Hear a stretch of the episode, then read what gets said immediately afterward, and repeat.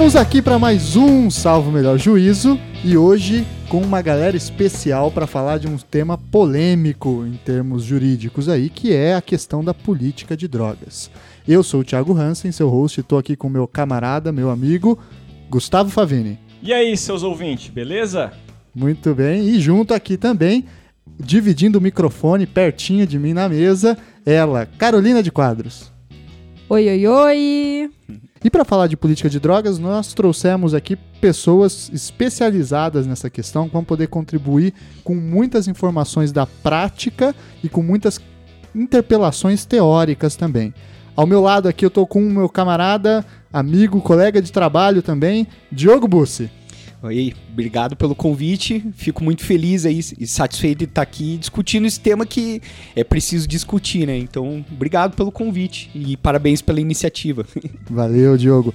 Diogo, conta um pouquinho aí para os nossos ouvintes quem é você, qual é a sua relação com esse tema, enfim, é, qual o seu trabalho nessa discussão, etc.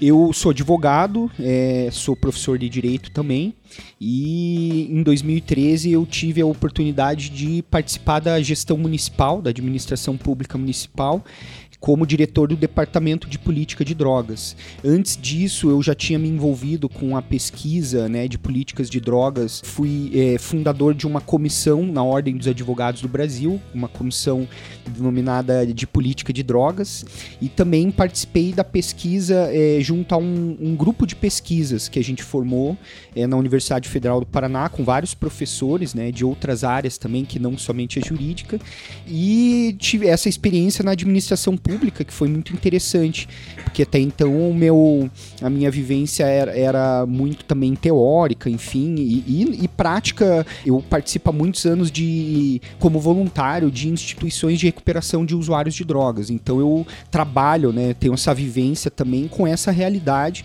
de uso problemático de drogas, de recuperação de dependentes químicos e tal.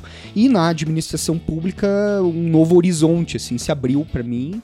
Eu pude compreender um pouco mais as dificuldades né, de se formular políticas públicas tal dentro da, da esfera da administração pública mesmo. Aqui em Curitiba, Aqui né? em Curitiba, exatamente. E nesse caminho eu acabei me envolvendo com pesquisadores do Brasil inteiro. Né? Então hoje eu também faço parte de uma rede de pesquisadores que se chama Pense Livre, capitaneada por, uh, pela Ilona, que é uma grande especialista também nesse assunto, que é secretária-geral da Global Commission on Drugs, que é uma comissão global que foi criada com a participação de vários ex-presidentes, dentre eles o Fernando Henrique Cardoso eh, e várias outras personalidades mundiais que hoje estão debruçadas sobre essa questão.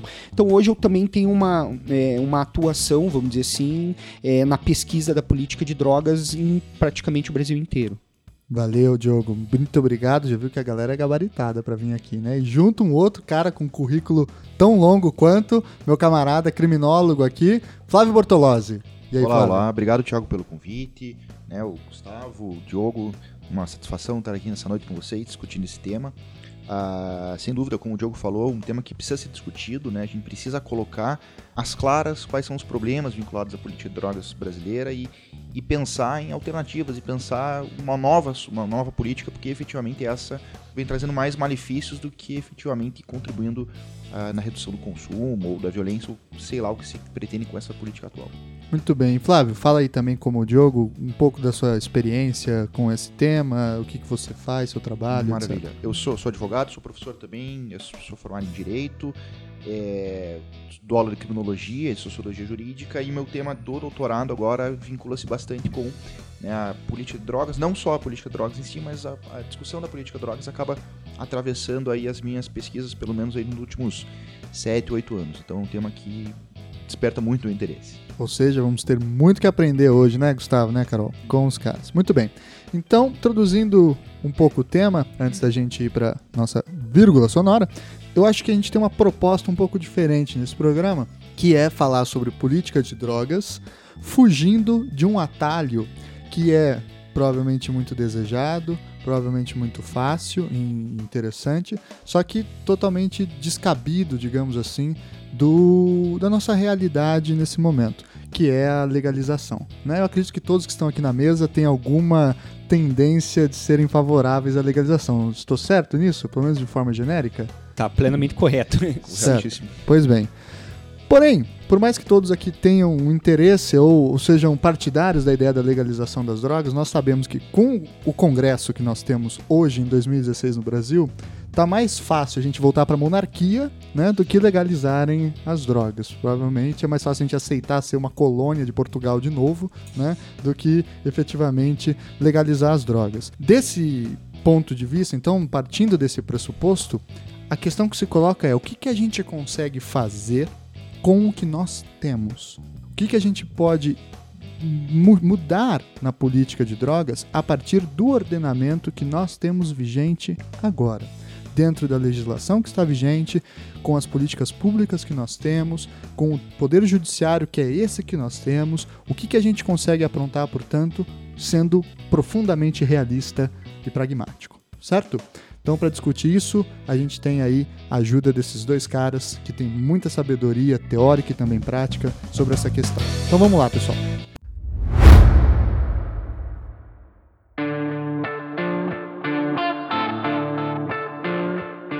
Primeiro ponto, que eu acho que nós, como pessoas da área do direito, podemos então trazer para essa discussão é uma questão de vocabulário. Muitas vezes, para quem está de fora do direito, há uma confusão profunda entre quatro termos diferentes: legalização, descriminalização, despenalização e regulamentação.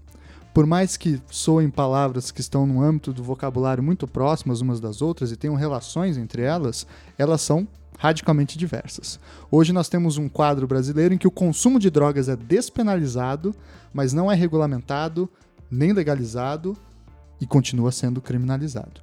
Então, qual que é a diferença desses temas para os nossos ouvintes? O que, que a gente pode explicar para quem não tem muita noção dessas questões de, de políticas de drogas e de direito penal?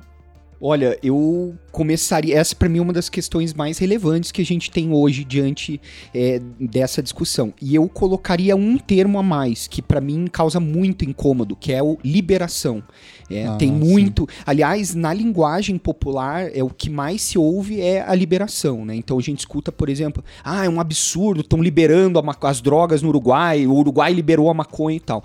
Está totalmente equivocado, né? a utilização desse termo como você bem disse, realmente são termos bastante distintos. E o que mais me chama atenção é no meio jurídico nós nos depararmos com um uso tão tecnicamente equivocado desses termos, né? Na imprensa também. Na né? imprensa é, a- é aí é- é ainda mais grotesco, né? A falta de informação. Por isso que eu acho assim que eh, de fato, cara, se a gente precisa de alguma coisa, eh, se tem alguma coisa importante hoje para qualificar a discussão em torno da política de drogas é realmente informação. Eh, Vamos começar pelo, pelo termo liberação, então. E, eh, não se conhece nenhum estado contemporâneo nos moldes como a gente conhece hoje que trabalha eh, a liberação, salvo pequenas comunidades e tal, pequenas experiências, é, o estado um estado contemporâneo que trabalhe a liberação das drogas, que seria a total falta, a ausência de regulação do estado perante o uso, a comercialização de substâncias que causam alteração no organismo humano. Então a liberação é uma, é- ela, a utilização do termo liberação, ela está carregada de questões morais e culturais que a gente precisa tomar muito cuidado, né? É, aliás, já me antecipando um pouco, é muito, é muito provável, na verdade, que a, a gente consiga diminuir o uso, ou melhor, diminuir a oferta, os problemas relacionados ao uso de uma droga com um processo de legalização e regulamentação, como ocorre, por exemplo, com medicamentos de tarja preta e tudo mais.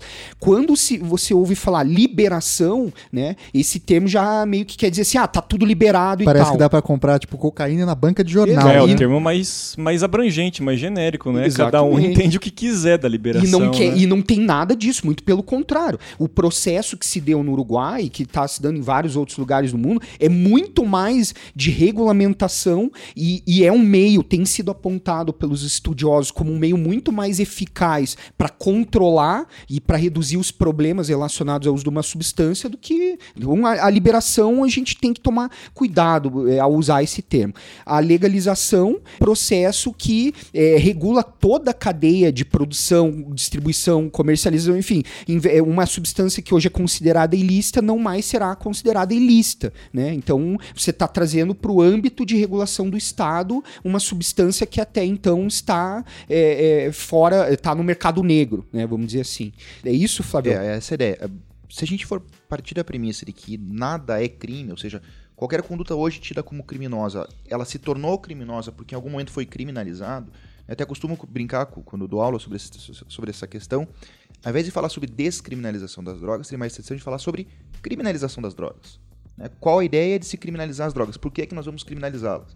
Isso é um processo muito recente na história, né? O início do século, do século XX. Então, a ideia de se criminalizar as drogas é dizer, olha, essa substância aqui, o seu consumo, a sua venda, a sua circulação, passa a ser tipo penal, passa a ser crime e passivo de punição.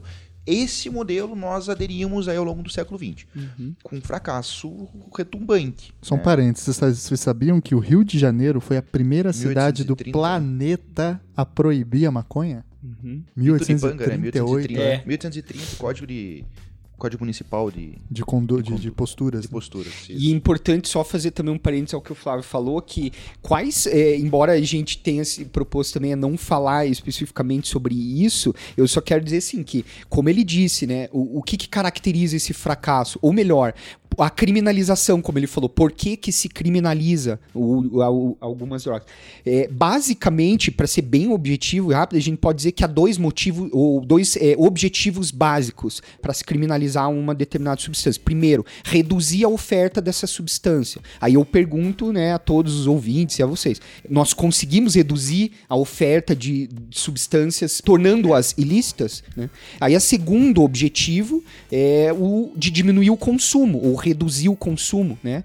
Inibir o consumo. Eu também pergunto se nós temos conseguido inibir o consumo de drogas por serem considerados ilícitos. Só andar nas ruas aqui em volta do estúdio Salva Melhor Juízo que você comprova em pesquisa de campo que não. Uhum. E aí tem outra questão, mas reduzir o consumo e a oferta por quê? Isso aí, de fato, oferece alguma ameaça para a saúde pública? Por exemplo, se falar em termos de maconha, quantas pessoas morrem em decorrência de uso de maconha? No Brasil ou no mundo. Estava vendo uma reportagem que até que o Thiago tinha indicado da revista de história que aproximadamente 40 ou 50 mil pessoas de 2006 a 2010, se eu não estou enganado, morreram em decorrência de uso de drogas, lícitas e ilícitas. E desses 40, 50 mil, 80 e poucos por cento eram álcool. E aí tinham é, uma porcentagem em torno de 10% que eram remédios, tarja preta, né? 0, não sei quantos por cento de cocaína e nenhuma de maconha. Então, se fala em reduzir essa questão da, da, da oferta e do consumo, mas tá, isso tá bem fundamentado, porque realmente a gente não vê essa nocividade que eles querem incutir, que o governo e a sociedade como um todo tem da, da noção dessas, dessas drogas, principalmente a maconha, né? Uhum. É, esse é um ponto interessante, é, Gustavo. Na verdade, quando a gente usa a expressão drogas, né, ou drogas ilícitas, já vem uma generalização muito complicada, né? Porque aí eu vou colocar como droga ilícita desde a maconha até a heroína, que seria tecnicamente a substância mais perigosa, uh, que tem formas muito distintas de serem tratadas e, consequentemente, você pensar o público que eventualmente consome, os, os danos que pode trazer um uso inadequado, um é, abuso sobre essas substâncias. Então já parte de uma generalização uh, que traz problemas, né? que traz, me parece, uma, um, um impasse para um diálogo um pouco mais sério. Né? Existe uma lista, eu sugiro ao ouvinte dar uma pesquisada depois, de um autor britânico chamado David Nutt, que ele elenca as drogas mais perigosas, a partir de vários tá na critérios. internet? Tem na internet. Bota a gente vai colocar Google, no link, então, David do... Nutt. Tá lá, entre, eu não vou lembrar de cabeça, mas heroína é mais pesada, uh, depois vem a cocaína em razão do crack, a terceira, salvo engano, é o álcool. Né? E a maconha, o LSD e várias outras substâncias que são aquelas que a gente sempre ouviu falar, né? Olha, não, aquilo ali tá louco. Estão lá para baixo. Não estou dizendo que não tragam malefícios, mas estão muito abaixo de outras substâncias listas, barbitúricos, tabaco e assim por diante. Então, quando a gente pensa sobre drogas, a gente primeiro tem que definir o que, que a gente está querendo dizer, qual droga, porque a gente pode trabalhar com formas diferentes de se pensar a questão. O álcool, me parece, é uma que a gente tem que enfrentar. Ah, todo mundo fala do Uruguai, agora há pouco né, foi, foi comentado aqui do, da política do Uruguai. Todo mundo fala que o, o Mujica legalizou, liberou tal a maconha. Mas poucos falam que uma, tiveram uma série de restrições publicitárias, por exemplo, ao álcool. É o que o Brasil fez aqui há mais ou menos uns 20 anos com relação ao tabaco, que não foi proibindo o tabaco que a gente reduziu o consumo, que foi conscientizando a população, estabelecendo uma taxação maior sobre a circulação do cigarro, estabelecendo a proibição de propagandas. Né? Eu lembro até hoje o carro do Ayrton Senna. O carro do Senna era uma caixa de Marlboro circulante, né? Que andava. Porra, um carrinho é uma caixa de... que é, que é John Captain Special lá, não que é? É, na John Player Special. John era Player Lotus, né? Special. É. ah, Mas, ah, e eu lembro da minha infância, se- né, a gente tem mais ou menos a mesma idade, a mesma idade tinha cigarrinho de chocolate. Que era, é um chocolatinho É, em formato verdade. de cigarro, empacotadinho, colorido, que dava para as crianças. E essa era a diversão da galera, imitar os pais fumando com, com cigarro.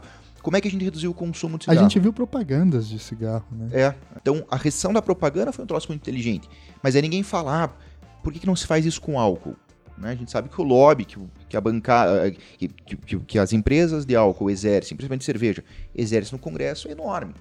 né? Então, a- a- há de se pensar essa questão. Qual droga? Bom, peraí, vamos devagar porque são coisas bem distintas. Né?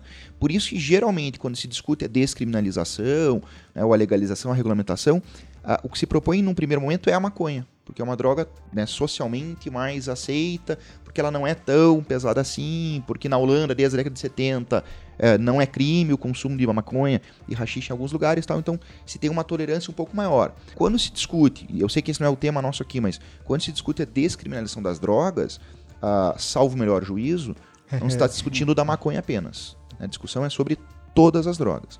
Ah, e tem um país que fez isso recentemente, né? Des- Descriminalização do uso de todas as drogas. Há 15 anos, mais ou menos, Portugal. E hoje é considerada a melhor política de drogas né, É. do mundo afora. Mas, beleza. Então, voltando à questão do glossário, liberação, legalização, descriminalização, regulamentação e despenalização. né? Tá. Liberação tá fora de cogitação, porque lugar nenhum botou isso para discutir de verdade, porque não é a questão não é simplesmente achar cocaína na, na, na banca de jornal ou na padaria, correto? Perfeito. Legalização, como a gente falou, não é algo que a gente vai trabalhar aqui, porque depende da aprovação de uma lei, no Congresso, de uma vontade política, etc, etc. Sobram três que eu acho que são importantes a gente verticalizar: descriminalização, despenalização e regulamentação. A primeira delas que eu queria começar é sobre despenalização, que é algo que já existe na nossa legislação. Como é que funciona isso exatamente? Porque eventualmente as pessoas escutam, né? Mas o consumo de drogas é despenalizado? Como assim? É crime e tal? Qual que é a diferença disso? Perfeito. Ah, na nossa atual lei de drogas, que não é tão atual assim, está completando 10 anos aí, ah, nós tivemos a despenalização do uso de drogas. Na lei anterior, de 76, ah, era crime tanto você usar drogas quanto você vender drogas, tráfico. Né? A pena mais alta para o traficante, mas havia uma pena de prisão também aplicada ao usuário de drogas. Muito se discutiu nos últimos 30, 40 anos e percebia-se que a ideia de você prender o usuário de drogas não era algo muito inteligente. Né? O sistema prisional falido como o nosso, um indivíduo que precisa eventualmente de um, né, se for um uso problemático, de um auxílio tal, não é na prisão que ele vai conseguir isso. Então a lei de 2006, a nossa atual lei de drogas, ela propôs o seguinte, não, vamos aumentar a pena do traficante, então o tráfico de drogas hoje tem uma penalização extremamente alta, é 5 a 15, a pena base lá, Inclusive na Constituição, né? Lei é, inafiançável. ao mandamento de, de, de criminalização do tráfico. Ah, mas a gente deixou de aplicar uma pena privativa de liberdade àquele que é pego como usuário de drogas. Na verdade, não é nem só privativa de liberdade, é qualquer tipo de pena.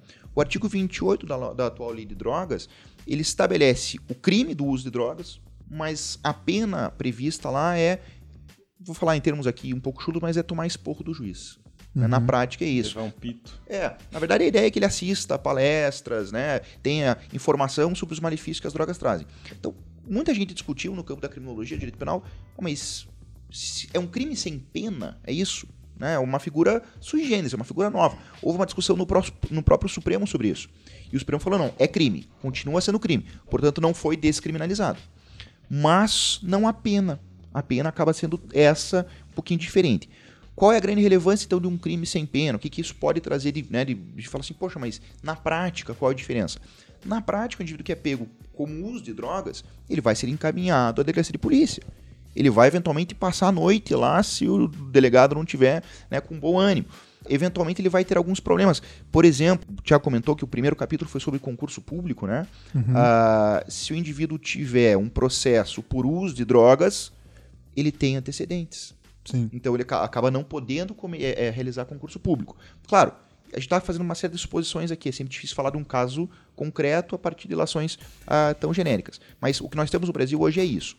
Só fazendo um comentário, eu já passo a palavra para o Diogo que está ansioso para falar sobre essa questão. Ah, Eu tô, tô ouvindo atenciosamente. Tomando nota. que, que eu acho uma questão interessante, principalmente quem trabalha com criminologia, que vê dados, vê estatística, o Diogo faz pesquisa sobre essas questões, sabe o que eu tô falando. Quando se criou a lei de 2006, muita gente ingenuamente falou o seguinte, poxa, que legal, porque está dando um passo à frente na política de drogas, já que agora o usuário não vai mais ser preso. Então, imaginando os presos, o que, é que vai acontecer agora? Vai diminuir, porque agora só traficante vai ser preso e usuário de drogas não mais serão presos. Na- Mas- é a questão, pé, né? é a questão do critério, né? É, Qual que é a proporcionalidade para O- se distinguir uma coisa da outra? Exatamente. O problema é que a lei não traz nenhum elemento objetivo que vai diferenciar o que é uma posse para uso e o que é uma posse para venda, ou uma posse que configura o 33, que é o tráfico. Então, na prática, o que a gente percebe? Que muitos indivíduos que possivelmente seriam, na lei anterior, enquadrados como usuário de drogas e teriam uma pena mais leve, hoje são rotulados como traficantes, porque você aplica uma punição no sentido da prisão propriamente dita e não a do 28. Então, imaginar-se, imaginar que a partir dessa nova lei a gente teria uma situação mais positiva, né, me parece foi algo meio, talvez um pouco poliana. né? Na prática, a gente percebe que se agravou ainda mais as taxas de encarceramento vinculadas à política de drogas, em que pese essa é, nova legislação com uma carinha mais receptiva. Perfeito. Então, a ideia da despenalização é essa. Continua sendo crime, é o que nós temos hoje com o uso de drogas, mas não tem aplicação de uma pena propriamente dita. Descriminalização seria efetivamente a ideia de eu deixar de tratar essa conduta, no caso o uso de drogas, como crime. né? Então, descriminalizar significa simplesmente deixar de ser crime. Em algum momento passado na história, nós criminalizamos o uso das drogas, e aí muitos propõem que se descriminalize o uso das drogas. Só que descriminalizar por si só, geralmente é algo que não se discute. Você vai discutir a descriminalização, mas ela sempre vai andar junto de alguma outra proposta. Ou seja, se a gente não vai mais trabalhar as drogas a partir dessa política, uma política penal, ou seja, entendê-la como crime, qual vai ser a nova política que nós vamos abordar? Porque se não fizer nada, aí talvez a gente entre naquele panorama que foi dito agora há pouco de liberação, né? de virar oba-oba, de você ter onde quiser a droga para comprar. Não é bem essa a ideia. Se propõe-se descriminalizar, ou seja, não vamos mais trabalhar a partir do prisma penal essa questão, mas vamos trabalhar a partir de uma outra visão. E aí entra em cena justamente a ideia da regulamentação, da regulação, chama como quiser. Então, despenalização é não ter pena privativa de liberdade, não ter uma outra pena que possa ser assim considerada Mas com continua crime. substância. Mas Isso. continua crime, o que ocasiona então maus Processo. antecedentes, processo criminal, audiência, etc, etc. Não deixa o cara prestar concurso público e todas as consequências secundárias então de uma condenação, correto? Então falamos de despenalização. E a regulamentação que o, o, o Flávio estava contando, o que, que é isso propriamente, Diogo? Regulamentação é uma consequência natural de um processo de legalização. Ou seja, é dif- você não vai falar em regulamentação de uma substância que é ilícita, né? Então, para falar de regulamentação, você tem que estar falando é, de um processo de legalização. É, ou, melhor, é, você, você é, é, regulamentar. É, Existem, obviamente, substâncias é, né, que são regulamentadas hoje pela, pelo Estado. Por que, que eu digo que é uma consequência natural de falar, é, uma consequência do processo de legalização? Porque quando você legaliza, traz para o âmbito né, da, do Estado uma substância que até hoje tá, está na- é, regulada, vamos dizer assim, no, no mercado negro, pelo mercado negro, você tem que começar a falar, então, tudo bem, como o Flávio estava falando, como nós vamos tratar, então, com essa questão que deixou de ser considerado é, ou trabalhar no âmbito do direito penal. E aí existem uma infinidade de medidas, de políticas públicas, enfim, eh, que a gente denomina muitas delas políticas de prevenção comunitária, enfim, várias formas de regular o uso de uma substância, como por exemplo o tabaco, é, o, o, álcool, é, os medicamentos, enfim, o horário que pode comprar, quem pode comprar, menor de 18 anos não pode, é, quem que pode transportar, quem que pode produzir, a fiscalização sobre aqueles que vão produzir, enfim, daí tu, quantidade de substância que pode ser portada, enfim, aí a gente vai estar tá falando no âmbito da regulamentação. É como o caso do álcool e do tabaco, por Exatamente. exemplo. Só maior de 18 anos, etc, tem que ter uma licença e assim por diante. Exato. É, os próprios medicamentos, né? Se for pensar, medicamentos. medicamentos, dependendo da substância, tem um controle, uma regulamentação um pouco mais tênue. Né? Tem medicamento que você compra na própria prateleira da, da farmácia, uma aspirina, uma neosaldina. Produtos químicos também. Também, alguns, exatamente. Né? Agrotóxicos, né? Então, todas essas substâncias que podem produzir um, né, uma nocividade maior ao ser humano, o Estado percebe que ele precisa de uma forma ou de outra estabelecer algum tipo de regulamentação e controle. Né? Essa é a grande questão. Eu preciso controlar. Porque se eu não fizer controle nenhum, ou se eu proibir por completo, eu não posso mais meter nisso. Ó, é crime, então não dá para. Uhum. Se é ilícito, não, eu não posso estabelecer como transportar, quanto transportar, quem pode transportar. É proibido. É, é que o que eu quis dizer é exatamente isso, né? O, a regulamentação você só pode discutir no âmbito da legalidade, né? Você não pode discutir a regulamentação de uma coisa que é ilícita. Isso que, que eu quis dizer. E a questão para mim, ela nos leva para algo é, muito mais profundo que o Flávio é, mencionou, né? Que quando ele pergunta, faz essa provocação que eu acho que é uma das mais relevantes. Não vejo é, é, muito sentido em falar sobre droga, sobre política de drogas, sem se perguntar perguntar isso: por que criminalizar drogas? Ele falou muito bem, é um processo muito recente, ou melhor, um capítulo muito recente na história da humanidade, um momento em que se é, o Estado, a sociedade, do modo geral, passou a criminalizar determinadas drogas. Mas se a gente for olhar na história da humanidade mesmo, né, não há um único capítulo na história da humanidade em que não houve ou não se verifica a relação dos seres humanos com nenhum tipo de substância que cause alteração no organismo. É sabido, né, que Nietzsche usava ópio, que Freud usava cocaína, né? O, o, Walter Benjamin, grande filósofo, até tem o um livro dele aí, um livro titulado Sobre o Hashish e outras drogas, que ele narrando as experiências dele com as drogas, enfim, é realmente muito recente essa demonização digamos assim, das drogas. Não se trata também de dizer que é uma belezinha, todo mundo tem que usar, nada Perfeito. disso. Não se trata de negar os prejuízos que o uso de uma substância pode causar a uma pessoa. A questão é que você é, proibir ou criminalizar, tratar essa questão no âmbito do direito penal, gera problemas muito mais graves do que o próprio uso de drogas em si, que obviamente pode causar um problema a um ser humano. A questão é como nós lidamos com esse problema. Então eu, eu tenho insistido nisso para falar sobre política de drogas, é preciso entender. É, se você propõe mudanças como a legalização ou descriminalização, isso não quer dizer que você não enxergue ou não, não perceba que as drogas podem causar mal. É óbvio que uma droga pode causar mal a uma pessoa. É, não é essa a questão. A questão é como nós enfrentamos os problemas relacionados ao uso de drogas. E aí a gente vai ser obrigado a reconhecer que droga é qualquer substância que causa alteração no organismo humano. Essa questão que o Flávio falou para mim é fundamental. Por que, que droga é maconha, heroína, cocaína, crack? Não, droga é, é Coca-Cola, é, é, café, é, são medicamentos antidepressivos, são substâncias que causam alteração no organismo. E, e daí a gente vai reconhecer. Uma feijoada muito pesada, eventualmente. Aí a questão é, é, é, por isso que eu acho também que tem, tem um cuidado que a gente vai chegar a um determinado momento da, da, do desenvolvimento né, da sociedade que a gente vai entender assim que a droga não é o problema. Não é o problema. O problema é o que você busca com a droga. É, o problema é, é, o uso problemático de droga. Isso é diferente, entendeu? Você vai entender assim, que tem pessoas que podem ter muitos problemas decorrentes do uso de álcool. Você vai ver que tem muitos problemas decorrentes do uso de algum é, anestésico, de um antidepressivo, sei lá, de vários tipos de substância. E você vai ver que tem pessoas que não têm problema nenhum decorrente do uso de maconha. Daria pra gente dizer então, talvez que a desinformação também é uma droga, né? Eu acho que Nesse pra mim é a mais nociva de todas. É a E desinformação. tem gente que é viciadaça nessa, né? É, é. É, essa questão que o Diogo colocou é importante, né? E, e- e no meio da fala ele, ele usou uma expressão que eu acho interessante, que a gente precisa diferenciar. É, quando a gente fala sobre o uso de drogas, né? Existe o uso que não traz problemas. A droga traz malefícios? Traz. Tomar Coca-Cola traz malefícios? Traz.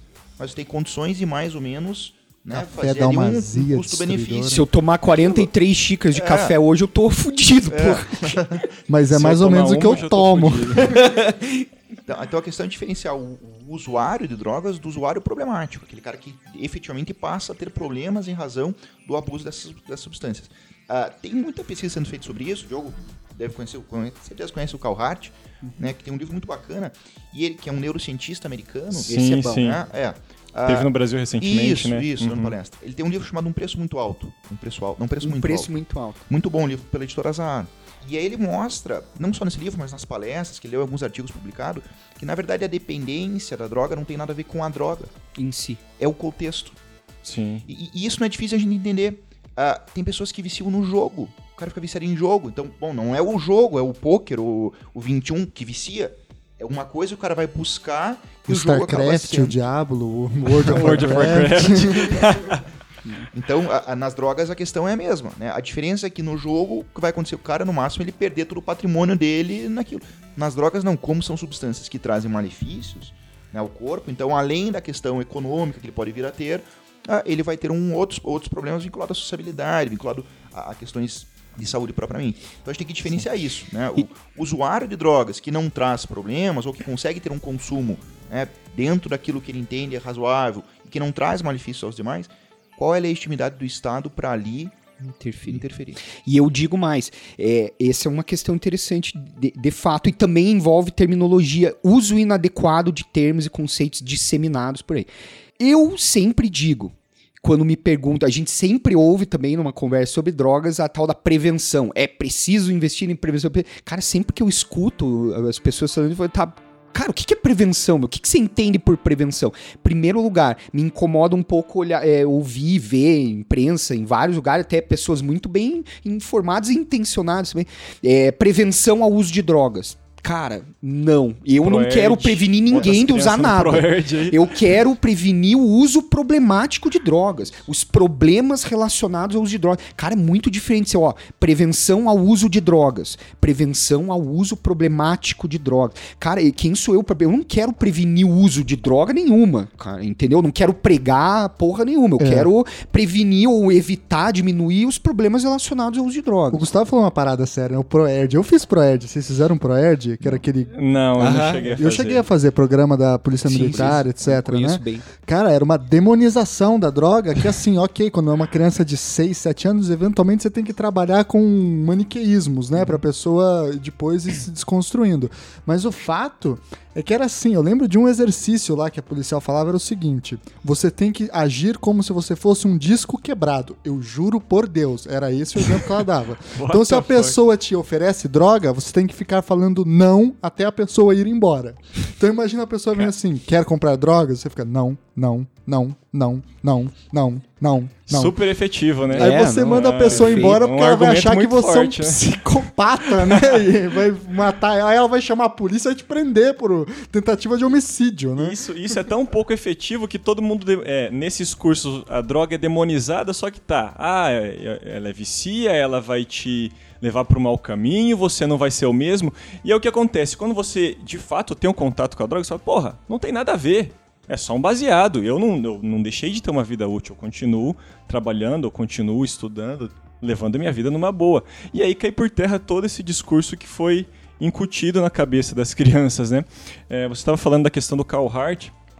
Tem uma HQ de um experimento que foi feito, acho que algum tempo atrás, não foi por ele, se eu não me engano, que consistia em colocar um grupo de ratos em um, um ambiente, não sei se é um aquário, qual é o termo específico, e eles tinham uma dose, ministravam neles uma dose de morfina. Foi feito isso em dois grupos. No primeiro grupo, o contexto desses ratos era o seguinte: eles não tinham quase possibilidade nenhuma de entretenimento. Era uma, uma, uma, uma jaula restrita, bem fechada, é, com comida escassa, com contato social escasso, os ratos ficavam isolados. Sem aí que namorada. acon- Sem, é, sem namorada ou namorado. E aí o que acontecia? Os ratos viciavam na morfina e pouco tempo depois eles morriam.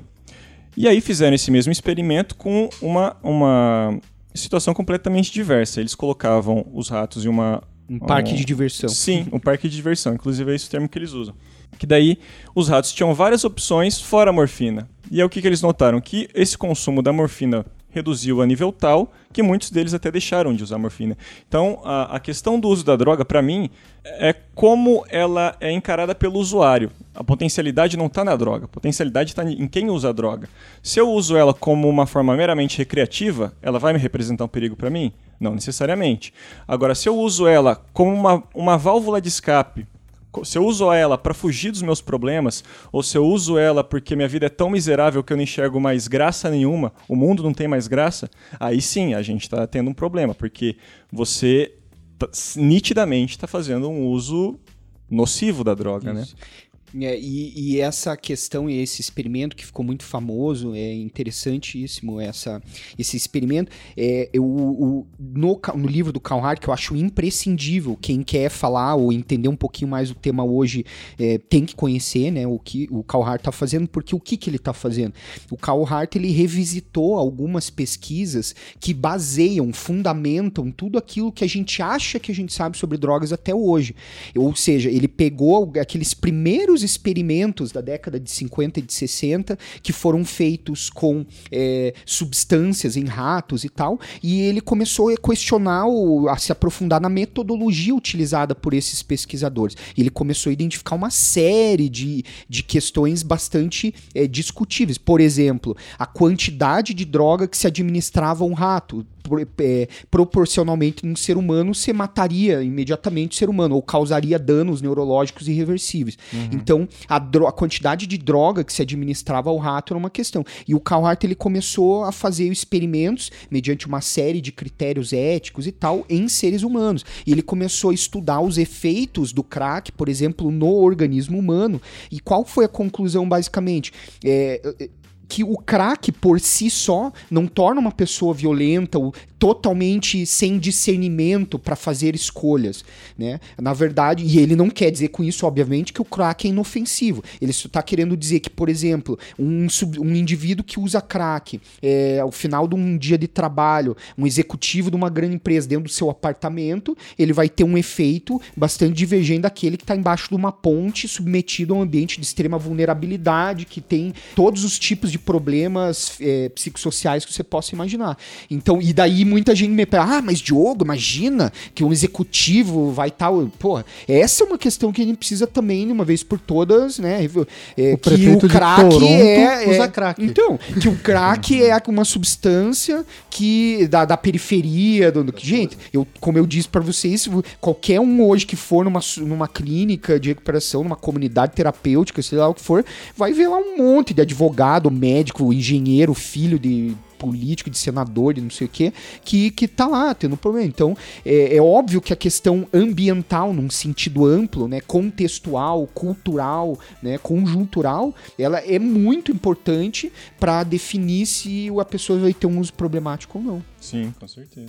Portanto, o diagnóstico que nós temos é, até esse momento, depois dessa discussão toda, que o uso de drogas no Brasil é despenalizado, mas é criminalizado. É isso que a gente tem, correto? Isso. E, por enquanto, não há indícios de que a gente vai conseguir sonhar com algo diferente disso. Aí Certo? eu já não concordo, sabe por quê? Ótimo. Então, por favor, desconstrua a minha crença. Primeiro lugar, cara, quando eu assumi a, a diretoria do Departamento de Política de Drogas de Curitiba, várias pessoas vieram me, me- pessoas muito próximas, amigos, pessoas que me amam, mas eu percebi uma coisa muito interessante, né? Todo mundo chegava pra mim, pô, Diogo, você tá louco? O que, que você vai fazer nesse meio aí? Você não vai conseguir fazer nada. Porra, que você vai. Cara, é só. Aquela, aquele discurso que a gente conhece.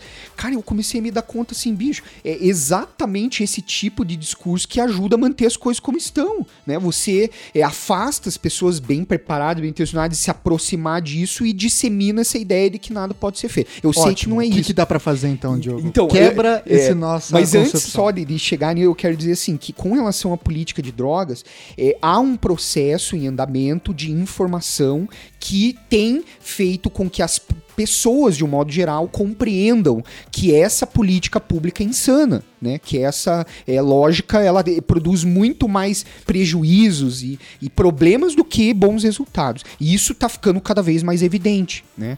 E, as, e aí é, eu vejo assim que há, muitas coisas que a gente pode fazer, apesar, né, independentemente da legislação, políticas públicas do âmbito municipal, principalmente. Então vou dar um exemplo.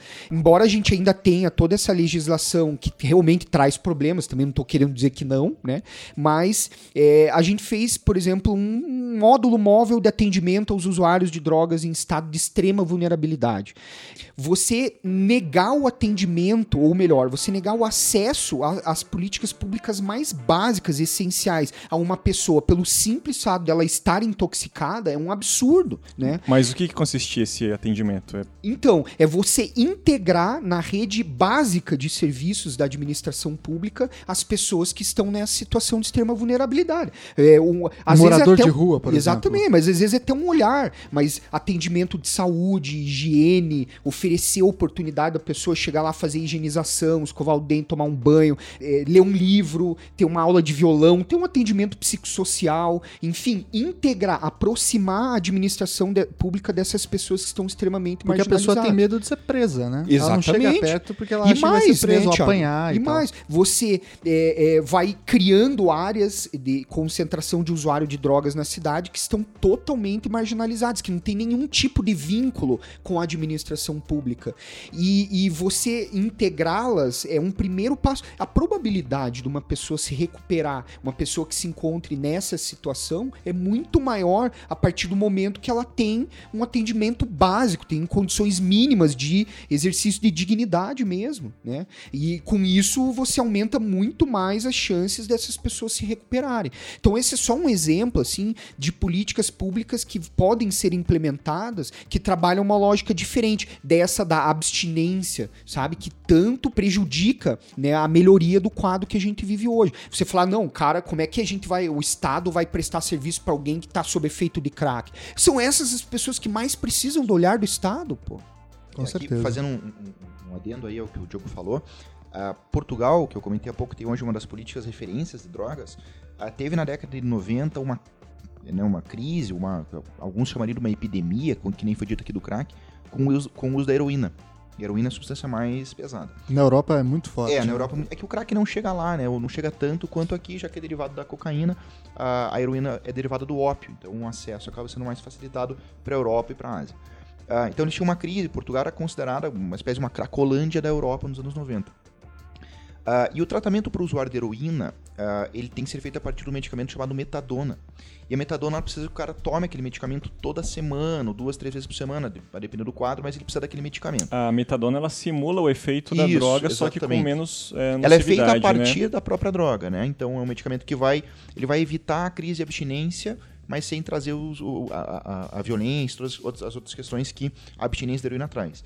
Uh, o problema é que para eu fornecer esse medicamento para os usuários de drogas, do, da, da, da, heroína, eu precisava fazer com que eles aparecessem, com que eles chegassem. E aí os caras falaram, bom, mas como é que os caras vão chegar aqui se é crime, se é proibido, se né, o cara está confessando que ele é um criminoso para poder usar esse medicamento. Por isso que Portugal é, é, descriminalizou o uso de todas as drogas, porque o problema deles era com a droga mais pesada. Vou descriminalizar a heroína, o uso da heroína, e vou manter criminalizado o uso da maconha. Então não faz sentido. Mas uhum. a ideia uhum. deles na descriminalização do uso era justamente essa. Eu vou descriminalizar o uso porque agora esse cara pode vir até mim.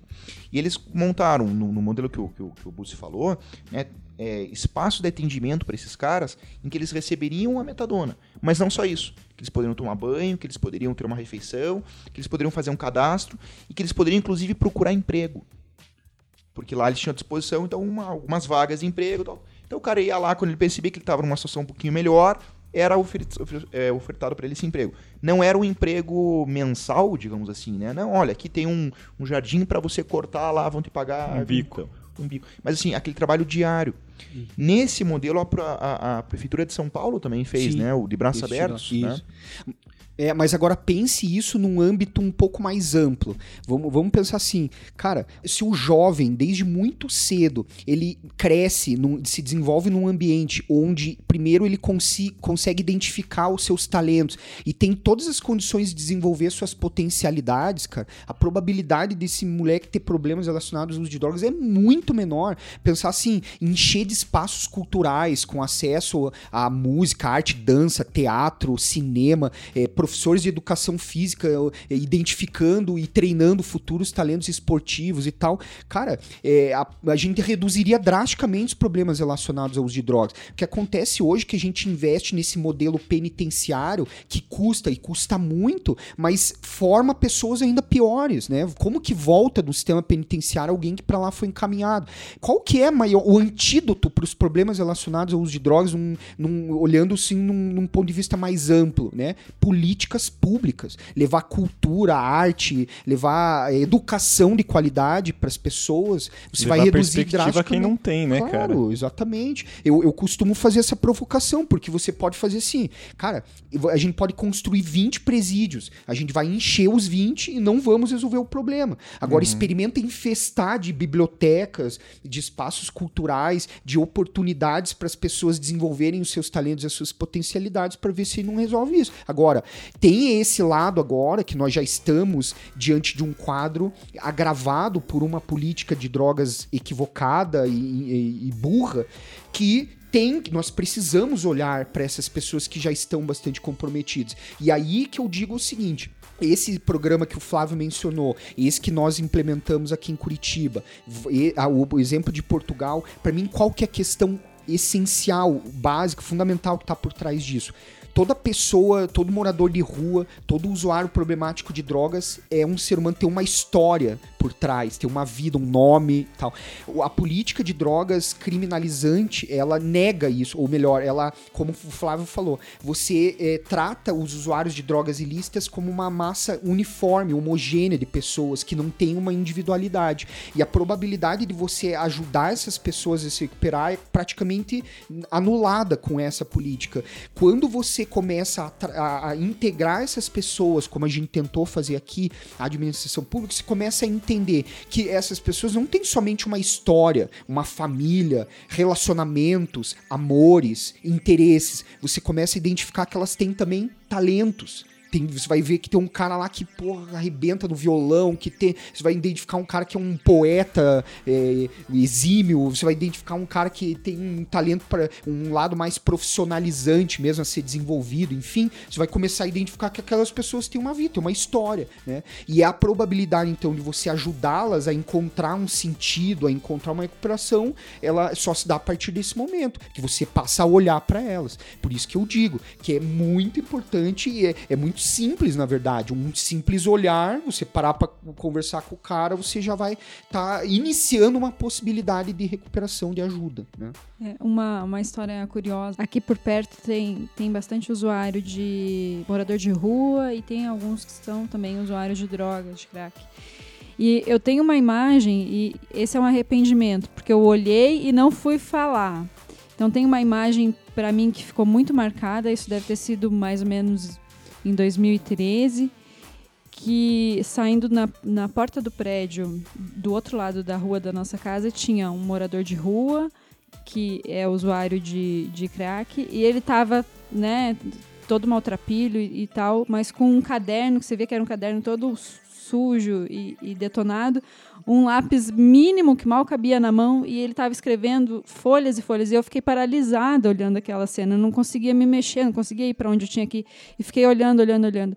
Eu consegui olhar, mas eu não tive a ação. Faltou ainda ali um uhum. pedaço do, do, é, mas é que nós somos, a gente precisa é. reconhecer isso, gente. Todo mundo, nós somos resultado de uma cultura, né? Nós fomos criados, condicionados culturalmente a acreditar que são é, usuários de drogas ilícitas, principalmente crack, são pessoas extremamente abomináveis, violentas. Que Vão te tal. roubar a qualquer hora. Exatamente. É o estereótipo, né? É, o estigma que para sobre essas pessoas talvez seja o obstáculo mais importante a ser superado. E aí quando acontece, um, por exemplo, um roubo ocasionado por alguém que, que usa crack, que acontece, Sim. a pessoa, afinal são as pessoas que estão em maior vulnerabilidade, etc., bum, aquele caso serve É. pra É o justificar crack. Sim. todo A, o- um... a verdade é que o crack passou a ser o grande bode expiatório de todos os problemas sociais que a gente vive contemporaneamente. Você é muito fácil, né? Atribui ao crack, atribui, mas como a ciência mesmo tem comprovado, é, um- é muito superficial você querer atribuir, né, uma com comportamento violento ou todos os problemas sociais à substância agindo no organismo humano. Não é a substância que está fazendo isso, entendeu? É, e isso não é também negar os problemas que podem decorrer do uso dessa substância. Mas para mim, assim, há, há um problema muito mais amplo que a gente tem que refletir, né? Por exemplo, a medicalização da vida hoje, né? Para mim é o processo pedagógico, cara. Se você não pode, o processo de formação das pessoas, ele tende a homogeneizar né? A gente não o processo pedagógico ele não leva em consideração essa diversidade, as múltiplas inteligências das pessoas. Pelo contrário, a gente submete todos ao mesmo processo durante muito cedo e avalia as pessoas segundo os mesmos critérios. Eles têm que acompanhar o ri- no mesmo ritmo e tal. E quando chega lá com 15, 16, 17, 18 anos, ou até mesmo, ou menos, ou até mais, a pessoa começa a se questionar sobre aquele, todo aquele processo ao qual ela está sendo submetida, e daí pro- começa a ter problema com isso, com aquilo, e daí é a droga. O problema é a droga, entendeu? Mas, cara, tem muitos outros problemas por trás É a disso. saída né? mais fácil e óbvia, né? Dizer que é a droga que tá causando tudo isso. né? Aqui tem uma questão interessante que a- a- o problema é a droga, mas eu vou usar uma frase estranha, já, já vai ficar entendido por quê. A solução também, às vezes, é a droga. Já explico pra vocês. O Diogo falou sobre a medicalização e o problema... Polêmica, polêmica. Não, não, é uma questão interessante, uma questão interessante e que está totalmente vinculada a essa discussão de política de drogas. O Diogo falou sobre a medicalização da infância, principalmente, Isso. e a questão Você dá ritalina, você dá Exatamente. antidepressivo. Esse era o ponto que eu queria chegar. Pra A sobreviver, que Ritalina, tá- a Ritalina é, o Brasil hoje é o segundo maior mercado consumidor de Ritalina do mundo, só perto dos Estados Unidos. Ah, e a Ritalina é uma substância que atua no SNC, Sistema Nervoso Central, exatamente no mesmo lugar onde atua a cocaína, onde atua o crack. Então, se- eu sugiro aí ao, ao ouvinte pegar a bula da Ritalina, procura na internet, ou muita gente toma, e dá uma olhada lá nas reações adversas. Tem lá tendências suicidas, é, surtos psicóticos com tendências suicidas em situações de abstinência. Então, o indivíduo toma Caralho. aquilo, depois de certo tempo ele pode Isso é ter muito problema de louco, abstinência. né, cara? Meu Deus. Aí a Ritalina ela é utilizada ah, no diagnóstico do TDAH, que é o transtorno de déficit de hiperatenção, alguma coisa assim, déficit de Transtorno atenção. de déficit de atenção e hiperatividade. Isso, né? isso, exatamente. Hiperatividade e atenção. Enfim, esse é o diagnóstico. Ah, o médico que pela primeira vez diagnosticou o TDAH, que inventou essa doença, digamos assim, ele já morreu e antes de morrer, ele deu uma entrevista polêmica dizendo: não existe. Essa doença não existe. O que eu não sabia que era, eu dizia que era o transtorno de déficit de atenção. A indústria farmacêutica, A indústria se farmacêutica apropriou, se apropriou disso e vende que nem a água ritalina. Ah, um caso interessante, foi uma tese de doutorado de fonoaudiologia, falando sobre medicalização da infância. E é essa questão, dizendo que é, do contexto é importante, não é levado a sério, tudo se torna um problema médico, né? E aí o que foi feito? Foi foram uma escola ah, municipal aqui de Piraquara, salvo engano, pegaram as, as crianças que estavam tomando Ritalina, tinham sido diagnosticadas deve ter atenção e estavam tomando Ritalina. E aí tinham lá 8, 10 crianças. E aí uma, uma menina da- que estava tomando Ritalina... É muita gente, né? É, muita gente. Uma, uma menina que tinha lá 8, 9 anos, algo do gênero, estava medicada dois meses com a Ritalina. A menina tinha reprovado já uma vez, sentava no fundo da sala, tinha reprovado uma vez, estava indo mal na escola de novo. Os professores não sabiam o que era, não prestavam atenção na aula. Ah, déficit de atenção. Vamos fazer o quê? Remédio para ela. Remédio é a solução. Né? Dá o remedinho que ela vai ficar que nem um zumbizinho ali assistindo a aula e vai resolver o problema. A pesquisadora dessa tese de doutorado foi falar com a mãe da menina. E falou: olha, estão dando isso aqui, é um medicamento, tarja preta, pesado, leia a bula. Tua filha tem 8, 9 anos. Já leu a bula? Não, não, o médico mandou. "Ah, Mas leia a bula. E ela leu e leu as, viu as reações adversas. E essa pesquisadora propôs o seguinte: falou, olha, tá no começo do tratamento ainda, para, segura um pouco e vamos tentar outras coisas. Ver se não tem alguma outra coisa por trás. Se não der certo, você volta a tomar Ritalina. E aí fizeram uma bateria de exames na menininha e fizeram um exame de audiometria. E descobriram que a menina tinha uma perda significativa de audição. Sentava na última carteira, mal conseguia ouvir. É lógico, em dois minutos está olhando para o céu. Era surda, então. ou um exatamente, exatamente. É um nível de surdez, assim, era 80% comprometido a audição. O que, que fizeram com a menina? Deram um audiômetro, aquele aparelhinho que você põe no ouvido e botaram na primeira carteira. Mas que médico lazarento também, não? É, Pelo é. amor de... Esse cara é uma droga É que perigosa. o pior é que às vezes, é, o pior é que às vezes não são nem os médicos, né? São os psicopedagogos que, que diagnosticam a, Psiquiatra. É, né? então assim, é uma questão muito complicada. E aí, falando sobre a medicalização da infância, a Ritalina, que está vinculada à questão de drogas, e essa ideia do contexto, eu acho algo sensa- sensacional. O Joe, você tem um filho, né? Com Sim, mais ou menos oito essa idade. Eu tenho um enteado que tem 17. Você vê essa geração, os caras fazem 20 coisas ao mesmo tempo. né? Ele tá mexendo no celular, falando no WhatsApp, ouvindo música, falando com você, assistindo televisão e fala, que saco, não tem nada pra fazer. né? Tá entediado. Aí você bota esse cara numa sala de aula, sentado, durante duas horas, vendo o professor falar no giz e quadro negro, E uma letra feia ainda. né? Sobre, sei Falando lá, em caso matemática, né? Os troços... Cara, é um troço muito chato. Quer dizer, pra essa geração é evidente, é lógico que aquilo não desperta atenção. O cara sente aquilo como uma obrigação. Puta, que saco. E quando o jovem ousa se colocar ou refletir, criticar esse processo ao qual está sendo submetido, o que que acontece? Damos um jeito de silenciá-lo, de acalmá-lo, dar-lhe ritalina ou, dar, ou ah, tá tendo problema esse jovem, não se enquadrou dentro, Dentro disso, Exatamente. de- dessa prescrição, né, tão inteligente, tão é, emancipatória dos jovens. É, então, pessoas. a gente vê o modelo educacional que a gente tem, que é o modelo que nós passamos por ele, que é igual a 300 anos, 200 anos, e a sociedade mudou de uma forma brutal, principalmente se pegar essas últimas gerações. E aí o que, que a gente diz? Não, o problema é você, aluno, que é doente. Uhum. Ao invés de pensar o o contexto como E se tem ali né? ainda um cigarro de maconha no meio, Aí- ah, daí é, o- é a maconha. o problema. Você viu o que, que a maconha faz com um jovem Exatamente. desse? É o Exatamente. diabo. Mas, de novo, eu que acho que eu que perdi essa parte. Por que, que a droga pode ser uma solução? Não, então? eu, eu disse no sentido da Ritalina, né? Perceba, é uma droga extremamente pesada, Ah, mas entendi. como ela é vista como um medicamento, como algo positivo, né? Ela é a solução para essa outra questão, né? Depende da droga. Então aí o que fica é a borderline da legalização, né? Se É, ela a- é a criminalizada ou Ritalina tem descriminalizada. roupinha mais bonitinha, né? Tem. A a vende questão, na a questão eu acho que, que é tanto o problema da Ritalina quanto o problema de outras drogas é que justamente a gente só pode enxergar isso se a gente perceber o contexto como um todo.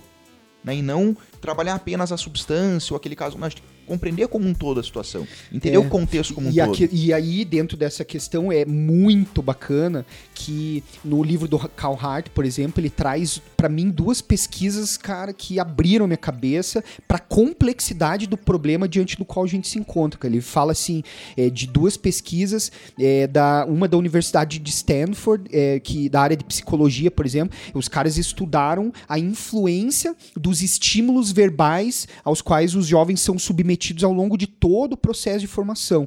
E eles, eh, concluindo, basicamente, de uma forma bem rápida, assim, eles concluíram que ah, aquele, aquelas crianças, aqueles jovens que durante toda a sua infância foram submetidos a estímulos verbais eh, negativos e tal, a probabilidade, a porcentagem que, que teve problemas futuramente era muito maior. E, ao passo que aqueles que eram submetidos, os pais, por exemplo, paravam mais tempo para explicar as coisas do mundo para os filhos, é, e, e, inclusive em termos numéricos mesmo, eles identificaram o número de palavras com, os, com as quais os jovens é, tinham tido contato até entrar na- chegar na idade de entrar na faculdade.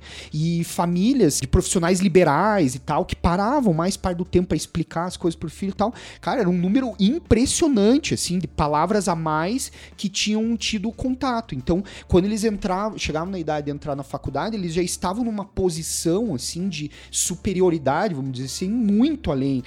Só pra gente entender, assim, como essa equação, que vai é, é, identificar depois se um jovem tem um uso problemático ou não de drogas, é complexa, né? Você vai ter que buscar lá nas raízes da educação daquele jovem, o, o processo de formação dele para compreender por que, que ele tá tendo algum tipo de problema agora. E, e é muito simples, então, esse discurso que atribui à droga o problema. E aí o discurso político viu nisso, mas, porra, pra mim isso é muito evidente. Vejam a- o processo eleitoral passado, agora, né? Agora não, mas em 2014 a gente teve diante de um processo eleitoral que mostrou pra mim de uma forma bem clara como o discurso político se apropriou de- desse discurso. Por quê? E aí eu levo a responsabilidade pra todos nós conforta os ouvidos das pessoas. É, é bom ouvir, por exemplo, que a solução é tão simples. Vou aumentar a pena pro trago, vou diminuir a, maioridade penal, reduzir a maioridade penal, vou internar compulsoriamente. Cara, como se fosse tão simples resolver um problema tão complexo como esse. Como disse o Baiana no segundo programa, né? É a famosa solução Sherazade, né? É isso, É sempre mais simples, confortável, né? você- Evidente, só você que é uma besta É. que não vê. Daí- Nós aqui que estudamos isso, que não vê. E gente você é vê que o resultado eleitoral que eu tô querendo dizer é que, assim, se você for pegar os mais votados, os representantes políticos mais bem votados, cara, todos eles têm mesmo esse discurso. discurso como base. E deixa eu fazer uma pergunta. Você estava na prefeitura na mesma época que o Francisquini estava como secretário da política de drogas no governo do estado, né? Não, não. É, eu assumi o departamento de política, na verdade, era a antiga Secretaria Antidrogas, que era a secretaria criada pelo deputado Franskini, que na gestão do, do Gustavo Fruit se tornou um departamento de política de drogas, que a gente teve a oportunidade de reformular. Ele, como deputado federal, depois se tornou secretário de Estado, é, secretário de Segurança do Estado, ele fez algo que, é, no meu entendimento, é um grande retrocesso. O que, que ele fez? Ele trouxe, quando assumiu a Secretaria de Segurança, o Departamento de Política de Drogas do Estado para a Secretaria de Segurança. O departamento estava na Secretaria Estadual de Justiça, Cidadania e Direitos Humanos e ele levou não só o Departamento de Política de Drogas, como o Departamento Penitenciário também. Ou seja, que estava na Secretaria de Justiça, Cidadania e Direitos Humanos. Então ele levou os dois departamentos para a Secretaria de Segurança. num- num- Tá meio criticando o Francisquini porque é um petralha, cara.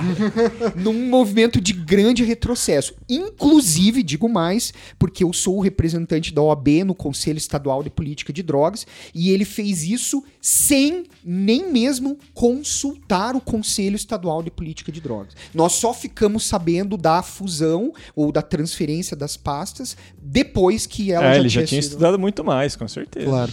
Então, vocês disseram até agora, nesse momento, que a questão das drogas envolve, com a lei que nós temos, com a situação que nós temos, uma tentativa de aproximação do poder público através de políticas públicas, educação, etc, etc. Exatamente. E o que se faz é tratar, como faz esse querido deputado, é, através da Secretaria de Segurança e batendo em professor também, porque aí não precisa levar educação também. Na bala, na porrada. Na porrada, né? Mas tá faltando um ator aqui que eu acho que a gente tem que colocar na mesa também, porque ele sempre fica obscuro. E o judiciário? O que, que o judiciário pode fazer nesses casos? A gente vai falar em seguida sobre o Supremo, né, que tá com a decisão aí para poder canetear ou não, mas fora do Supremo, o que, que o judiciário pode fazer, tanto quanto o Ministério Público, Defensoria Pública ou o próprio juiz? Quais são as possibilidades que vocês veem? É, eu sempre acho muito complicado falar dessas instituições de uma forma homogênea. Ah, o judiciário age assim, o Ministério Público age assado, a polícia age de tal forma. Ah, porque você vai ter dentro do judiciário, da polícia, do Ministério Público, várias atuações bem distintas. Ah, o Diogo falou há pouco que ele tem uma visão otimista com a política de drogas, e eu, eu compacto também, Diogo. Eu sou, por natureza, um cara otimista. E na questão das drogas, ah, talvez ainda mais otimista. Não a curto prazo, mas a médio e longo prazo eu acredito que a gente vai ver muita coisa mudando ainda.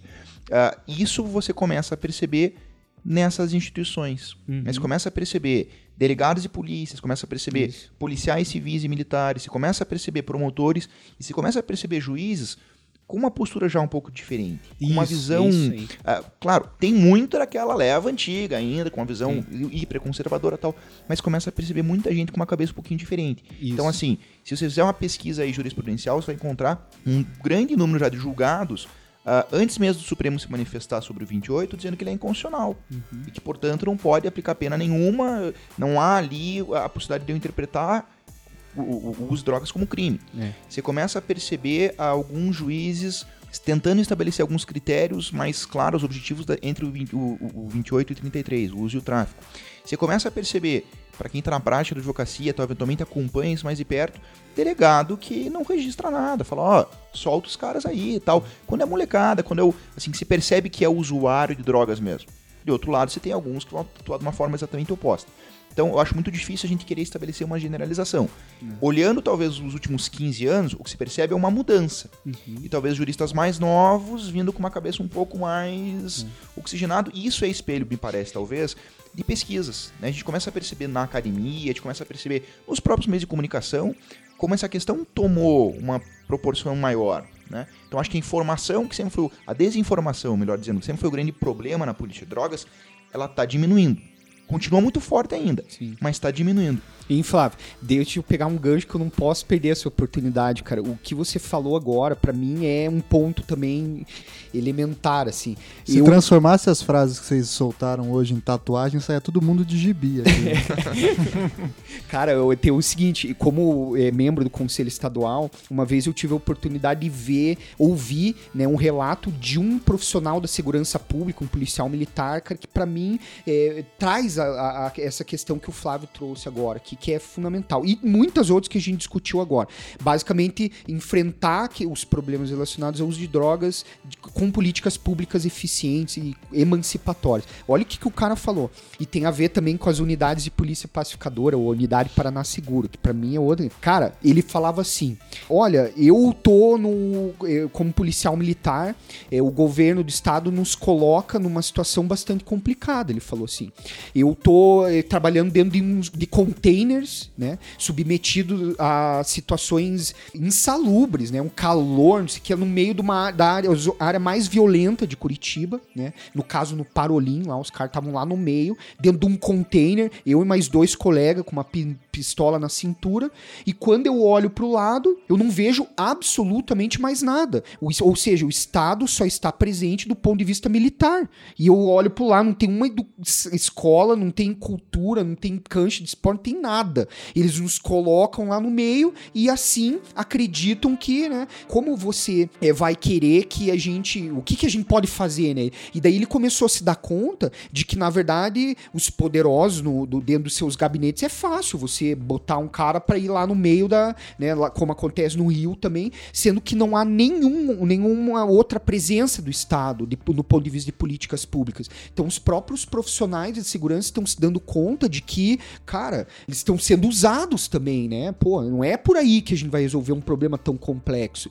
E isso também me disseminação de informação e o reconhecimento de que essa política não é inteligente, pra mim é o que, que traz um certo otimismo. E, e que me faz, assim, constatar que, na verdade, a pergunta não é se haverá um processo de legalização. Quando? Quando haverá? Tem, um- tem uma, uma instituição é, chamada LEAP, é Law Engagements Against Prohibition, ag- Agentes da Lei contra o Proibicionismo, ah, que foi fundada no, no Canadá, salvo engano, nos Estados Unidos, e chegou aqui no Brasil. Então, é, quem quiser, entra no site lá, LEAP Brasil, coloca no Google LEAP, ah, e vai encontrar a presidente aqui do Brasil, a presidente local é a Maria Maria, Lúcia Lúcia Caran, que é uma juíza aposentada do, do Rio de de Janeiro, que tem já há uns 20 anos, mais ou menos, o discurso aberto de descriminalização e legalização, porque essa é uma política que não funciona.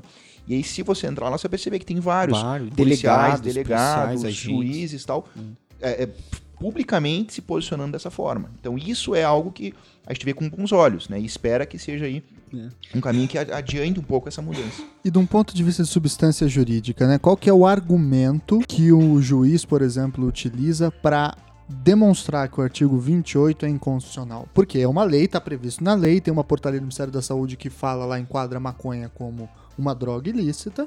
Então, qual que é o argumento para o juiz, usando termos bem leigos aqui, descumprir essa lei? Ou seja, não é simplesmente descumprir por birra, né? Mas é falar, olha, eu não vou aplicá-la porque ela vai contra os valores da Constituição. Qual é a estrutura desse argumento para o ouvinte conhecer? Tá, é- essa a discussão justamente está no Supremo. Né? O que foi levado ao Supremo é a discussão sobre a inconstitucionalidade do artigo 28 da Lei de Drogas. Só que tem um equívoco, depois a gente até pode conversar sobre a decisão do Supremo. Ninguém está discutindo aqui a maconha, mas está discutindo a inconstitucionalidade da criminalização do porte para uso de drogas. Ponto final. De qualquer droga. Né?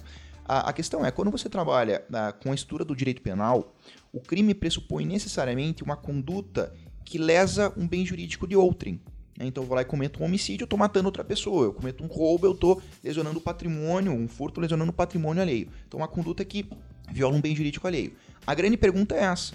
Quando eu estou sozinho na minha casa e fumo um baseado, fumo uma pedra de crack, injeto heroína, não interessa qual é o bem jurídico alheio que está sendo violado. Como é que eu posso interpretar que isso aqui é um crime? Né? Ah, o argumento que a doutrina historicamente construiu é que você estaria violando a saúde. Saúde individual não faz sentido, porque eu posso tentar me matar, posso tentar cometer suicídio, isso não é crime. E a saúde é minha. Então, se eu quiser ah, me maltratar, se eu quiser fazer mal à minha saúde, se eu quiser cortar meu dedo fora, se Não só pedir- isso, né? Se Sobre esse quiser comer um hambúrguer, o claro. álcool e o tabaco estão Exatamente, aí livres exatamente. para qualquer um, né? McDonald's, então. Se o Estado é. vai proibir, se o Estado vai proibir a, a coisas que fazem mal pra mim, costelão 24 horas. ou que são acabou, né? perigosas, né? Pô, não posso mais saltar de Né? paraquedas também. É, pô. exatamente. Aí a gente faz uma revolução. Se o Costelão 24 horas acabar, meu Isso, isso é complicado. é. Aí o bicho vai pegar. Exatamente. aí é guerra civil. O, o argumento que se viu, talvez nos últimos 15 anos, com mais ênfase, para justificar a permanência desse tipo de discurso, é que não se trata da proteção da saúde individual, mas da saúde coletiva. Porque esse indivíduo está usando drogas, vai eventualmente se tornar um dependente químico, vai buscar auxílio no, a- a- no, no Estado, no campo da saúde, isso vai custar a toda a sociedade. Então, para evitar esses gastos, nós vamos criminalizar o uso. Esse argumento também não faz o menor sentido, porque quem trabalha com saúde, né, ou vai pensar, bom, então é- vamos discutir isso no campo da saúde efetivamente. E aí você tem já há 40 anos ou mais na Europa políticas extremamente bem-sucedidas de redução de danos, que vai dizer o que, olha, não adianta eu dizer não use, ó, não fume maconha. Não adianta, o cara vai fumar se quiser ou não. Ah, é crime você fumar maconha. Vai fumar se quiser ou não. O que eu posso fazer é dizer, olha, não fume, mas, porra, se fumar, entenda que se fumar dessa ou daquela forma, você tem danos menores ao teu consumo. Isso foi feito na Holanda. Isso foi feito em Portugal com distribuição de seringa, por exemplo Hamburgo. né? Ah, várias cidades na Europa, né, como um todo, principalmente quando se tinha nos anos 80 o problema da AIDS, é, olha, não compartilhe seringa. Ah, mas eu não tenho dinheiro para compartilhar seringa. Não, o Estado te fornece seringa, então. Né? Ah, então, as políticas de redução de danos trabalham dentro dessa dinâmica, dentro dessa lógica. Ah, tem inclusive uma recente da, da Inglaterra sobre o uso da ketamina, que foi muito bacana. O que, que é ketamina? ketamina é, uma- é um, é um anestésico veterinário, principalmente Para cavalo, é, né? anestésico para cavalo. Então o que, que as pessoas fazem? Compram esse anestésico. Ele é usado para humano também, mas aí o controle para o humano é mais é só para hospitais e tal. Mas o pessoal compra a ampola do anestésico, quebra num potinho, põe no micro-ondas, que evapora a água e fica só o, o sal. E o pessoal consome isso, anestesia o corpo e tal. Esse é o, o barato que é a droga da, da pessoa. O problema é que se você consumir uma dose desproporcional, às vezes porque você deixou um minutinho a mais no micro-ondas, enfim, isso pode parar músculos involuntários. Então vai anestesiar teu coração, teu diafragma e tal, e o cara vem a óbito. Ah, então o que aconteceu? Na Inglaterra, nos anos 90, final dos anos 90, tinha um problema sério com a- a- a- o uso da ketamina. O pessoal usava na balada, apagava, chama os paramédicos. E aí os paramédicos têm um protocolo de atendimento. O cara chega na balada, tá apagado, o que, que você pressupõe? Porra, como alcoólico, né? Não é incomum. Aí tem todo o tratamento, o cara enfia o dedo no olho lá, se o cara der uma piscada, bom, é como alcoólico. Qual que é o diagnóstico, qual que é o, o tratamento que eu vou dar pro cara? Glicose, deixa dormindo lá, amanhã acorda com uma puta dor de cabeça, mas resolveu o problema. Não, não é como alcoólico, é overdose. Apagou porque cheirou demais e tal. O protocolo padrão, e aí pra quem viu o filme Pulp Fiction vai lembrar, é injeção de adrenalina direto no coração. Não me pergunte o porquê, porque são termos médicos e químicos que eu não entendo.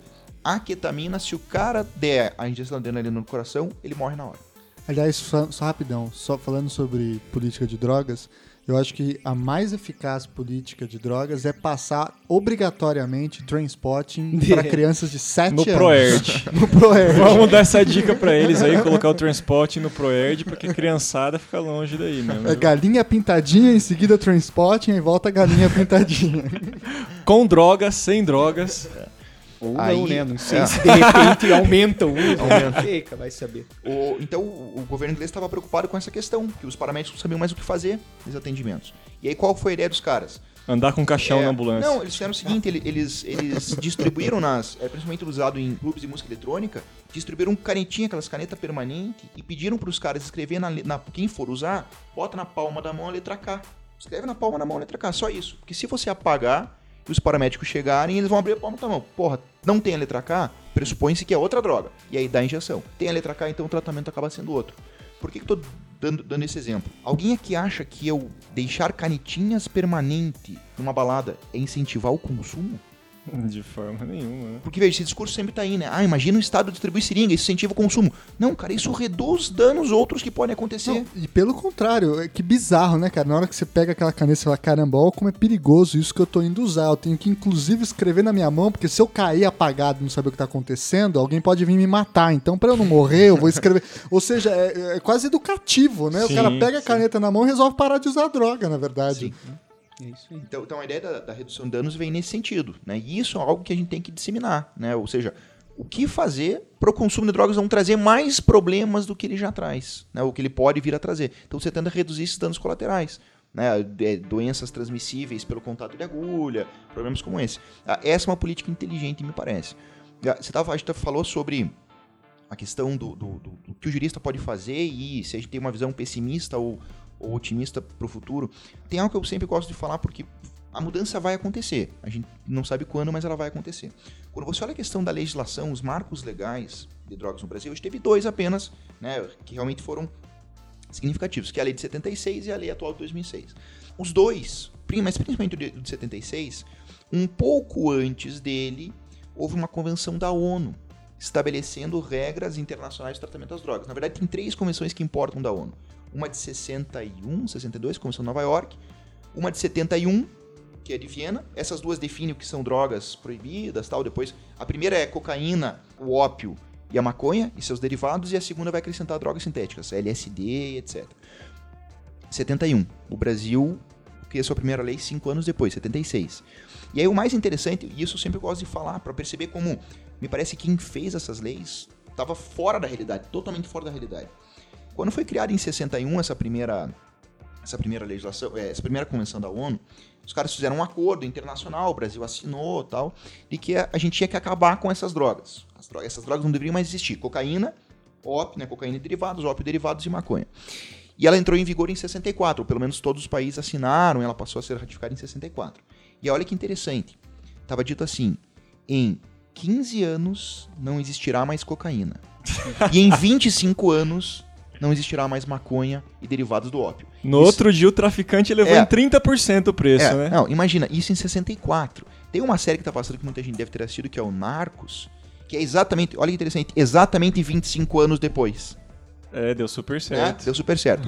o mais incrível, o mais incrível é que, veja, claro, quando foi chegando nesses marcos, quando chegou em 88 teve uma nova Comissão da ONU, que foi a que aumentou a repressão, não mudou a questão das, das substâncias em si, mas que permitiu extradição, que permitiu o uso de forças armadas, né? E a gente tem depois várias operações sendo feitas na América Latina como um todo na repressão das drogas. Que é a questão da militarização, da militarização, do combate às drogas. Né? Exatamente. Né? Isso vem justamente dos anos 90. Então, muito falar, ah, guerra às drogas. A guerra às drogas é algo dos anos 90.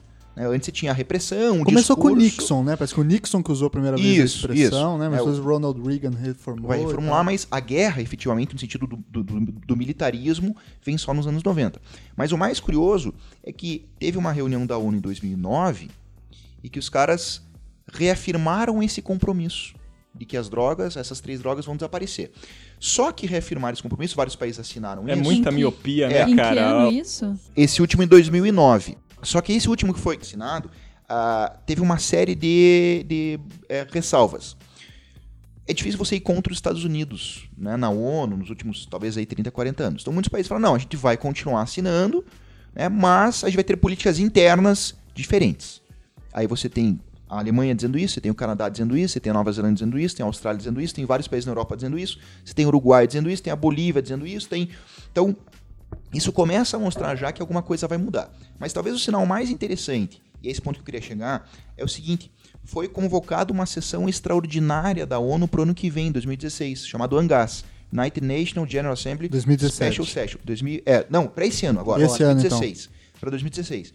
Que é uma, uma reunião especial para discutir pontualmente a política de drogas, de drogas, a política de drogas internacional. Dizendo, ó, não está rolando, não está funcionando.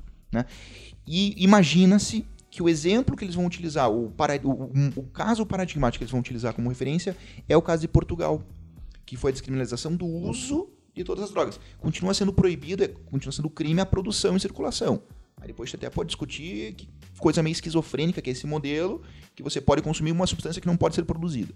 Né? Que é o modelo holandês, na verdade. Por isso, Uruguai e agora os Estados Unidos são tão uh, interessantes, porque são pela primeira vez se passa a ter a regulamentação, efetivamente, né, a legalização da produção e da comercialização. O que muda do Uruguai para os Estados Unidos é que se quem produz e comercializa é o Estado, ou se quem produz e comercializa é a iniciativa privada.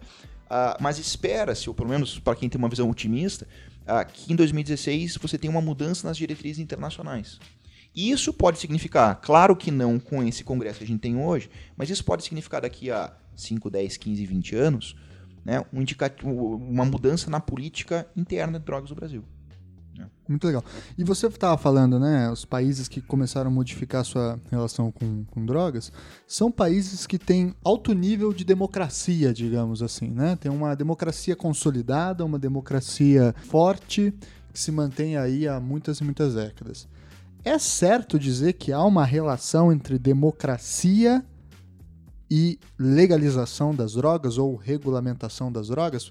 Em outras palavras, por exemplo, países que são conhecidamente mais autoritários, como Coreia do Norte, acho que nem dá para saber, né? Mas a Rússia, que é um país super autoritário, né? Países do Oriente Médio, é, alguns países africanos, alguns países latino-americanos, etc. Os Estados Unidos, que não é nenhum paraíso da democracia, como eventualmente se apresenta, eles têm essa relação problemática com as drogas. Isso tem alguma relação com o espaço democrático de, de diálogo? Eu, eu, eu acho que essa é uma relação interessante. É, eu, eu diria assim que é uma, ela é uma relação é, cultural, vamos dizer assim, é uma questão cultural, profundamente cultural. Né?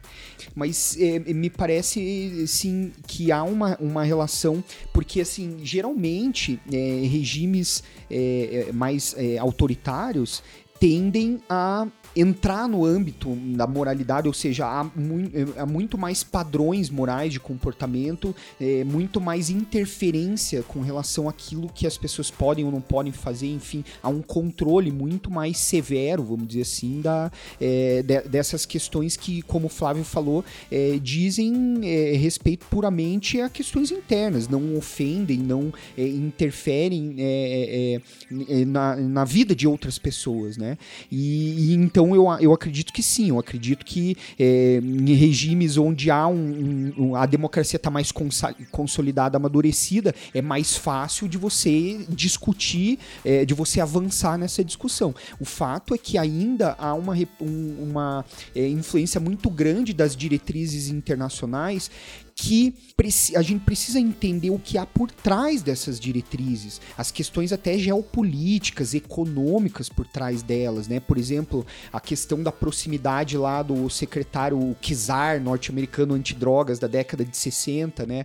Que tinha é, um, um interesse muito próximo da indústria petroleira é, norte-americana que desejava, tinha interesses bastante evidentes em acabar com o cânhamo, né? Ou a indústria têxtil a base de cânhamo, por exemplo. Então, enfim, você vai começar a verificar que há questões muito mais obscuras por trás dessa política internacional que passou a ser disseminada a todo mundo. E daí o que aconteceu?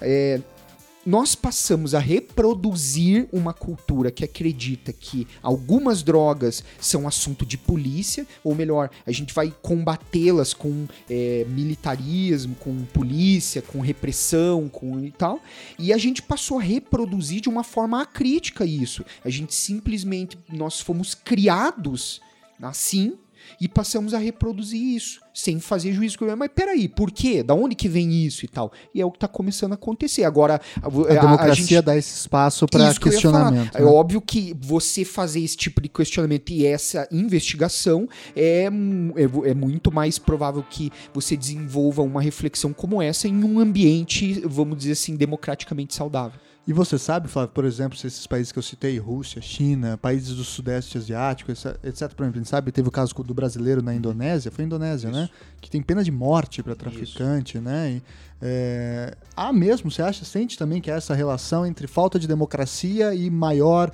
é, violência no combate às drogas? Eu penso isso pensando no caso do Brasil, né? O, o combate às drogas de forma militarizada, é, com polícia de fuzil, etc., no Brasil acontece durante a ditadura militar. Né? A ditadura militar foi um estopim fundamental para isso. Né?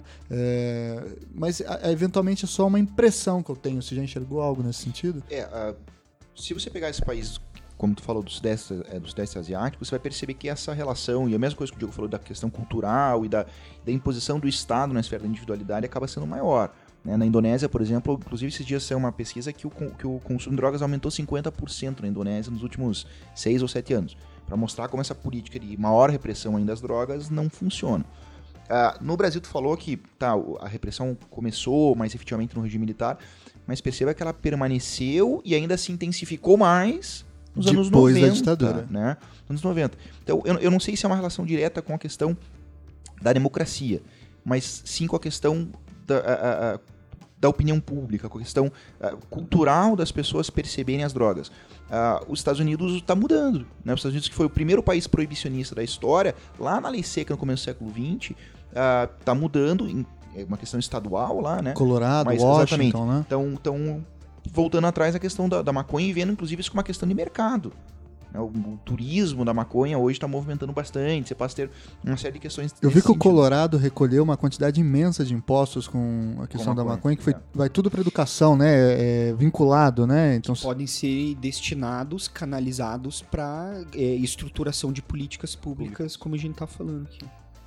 Então, é, é Esse dinheiro que ficaria nas mãos dos traficantes, né? lógico. O mercado de drogas ilícitas no mundo é maior do que muito PIB de muito país, é uma coisa É o insana. 23 Se você pensa assim, cara, a grana que tá na mão do mercado negro, da- da- dos, dos é, controladores do mercado de drogas ilícitas, cara, é uma coisa insana de se pensar. Eu li o Roberto Saviano, aquele jornalista italiano, né, que desvenda questões das máfias na Itália e vive escondido, etc. Ele fez um levantamento sobre o tráfico de drogas de cocaína especificamente. Ele chegou à conclusão que na primeira década do século XXI a cocaína foi o investimento mais rentável do mundo. E daí, Thiago, quando eu vejo isso, esses dados que, que a gente tem cada vez mais à nossa disposição, eu penso, cara, uma coisa que eu sempre penso, que é, é assim, quando eu vejo uma apreensão de drogas sendo exibida na televisão, no Paraná TV, na tribuna, não sei o quê, cara, uma- eu- e poucas coisas pra mim têm tão pouco sentido quanto isso. Sabe o que, que eu penso? Eu fico imaginando assim, o cara, os, con- os produtores né, de drogas, quem comanda esse mercado, eu imagino que eles devam ter uma parte da produção destinada justamente para isso. É aquela parte que vai ser apreendida e que vai depois ser exibida na televisão. Eles montam, né, aquelas apreensões, aquelas carguinhas, porque vamos falar a verdade, é uma carguinha comparado ao, ao fluxo de drogas ilícitas. E, eu, e daí eles co- colocam aquilo lá, exibem, de- dando a sensação nas pessoas, nossa, a polícia tá fazendo algo, tá trabalhando pela. E sendo que passa É quase George Orwell, né? A guerra tá acabando. Passa submarino, passa transatlântico com droga desses caras que tem navio e avião, tem tudo. E, cara, Óbvio. quando eles veem, eu vejo uma apreensão dessa, eu falo, meu, que- pra que continuar fazendo isso? Não, Tem até mais- helicóptero, né? Não, e Com o 300 mais- quilos de cocaína no Brasil, né? É 500 quilos de pasta base. É. Ou seja, dá o dobro. a- Até o mais interessante é o seguinte: a maior parte das prisões, das apreensões que são feitas, ah, são os próprios traficantes que informam a polícia. Ah, como é que a polícia encontrou aquele.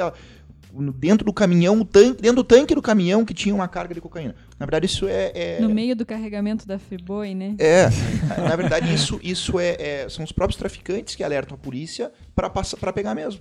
Né? Então, é, Querem se livrar de um cara que não gosta. Exatamente. É, É, muito comum. também. fazer- você faz, você faz o carro batedor, que eu chamo de boi de piranha. Você bota, um- ó, vai passar uma, sei lá, uma S10 aí forrada de crack. Prendam a S10. Faz a denúncia, toda a atenção vai no Vai, cara, passa né? os outros cinco por trás. E também Passa pra gerar 15 essa cegonhas sensação- com 80 S10 cada uma, né? É, essa ideia, a polícia mostrar que tá trabalhando. Não, nós- Exatamente, nós para gerar essa resolvendo. sensação às pessoas que esse é um bom meio de combater e que de fato está sendo combatida a droga com Tá esse funcionando. Tipo. É, tá, exatamente.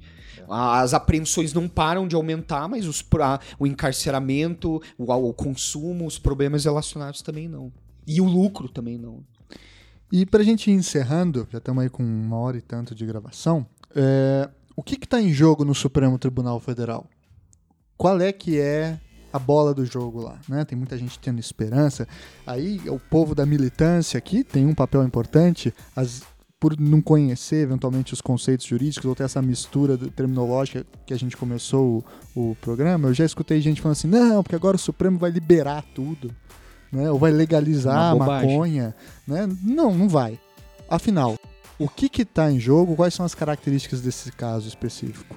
Como disse antes, então, o que está sendo discutido no Supremo é a constitucionalidade ou não do artigo 28, tá? Do posse para uso. É, aí a gente tem um problema sério, né? A a- a- o pedido foi que se declarasse inconstitucional o artigo 28 como um todo. Até o momento a gente teve três votos só, né? O voto do Barroso, o voto do Faquin e o voto do Gilmar Mendes, Que é o relator. que é o né? relator. Ah, o voto do Faquin e o voto do Barroso são em si parecidos. Você vai ter algumas mudanças, claro, mas são sempre parecidos. Parece que o Barroso foi o único que falou, deu números, né? Isso. Na, na verdade, o que acontece? A gente vai perceber uma diferença grande entre o voto do Barro ou do voto do Gilmar Mendes e os dois outros. O que, que o, Gilmar, o Gilmar Mendes vai dizer? Ah, vai dizer o seguinte: olha, efetivamente eu não posso criminalizar essa conduta porque eu não tenho violação do bem jurídico alheio. Então, a criminalização do posse para uso do artigo 28 ela é inconstitucional. Essa é a posição dele. Mas não significa dizer que o Estado não pode ter algum outro tipo de controle sobre a posse para o uso. E aí ele propõe que seja feito um controle administrativo sobre isso. Se você analisar a fundo o que ele está falando, é um baita nonsense. Por quê? Porque você está me dizendo que o Estado não pode vir na minha casa e me punir porque eu estou usando uma droga que não está fazendo mal a ninguém. Tá, mas o Estado multa pode? Entendi. Entendeu? Então, o argumento que ele utiliza para refutar... ó, Você não vai ficar com a ficha suja, Mas, mas você vai ter que pagar tipo uma multa de trânsito. É, exatamente. Ele, ele propõe que seja feito algo na esfera administrativa, ah, o que não faz muito sentido. Ah, o voto do Barroso e o voto do Fachin são um pouco mais interessantes nesse aspecto, ah, mas eles são problemáticos. Por quê? Porque os dois se resumem a falar sobre a maconha. Exclusivamente, né? O pedido não foi sobre a maconha, o pedido foi sobre a constitucionalidade do artigo 28.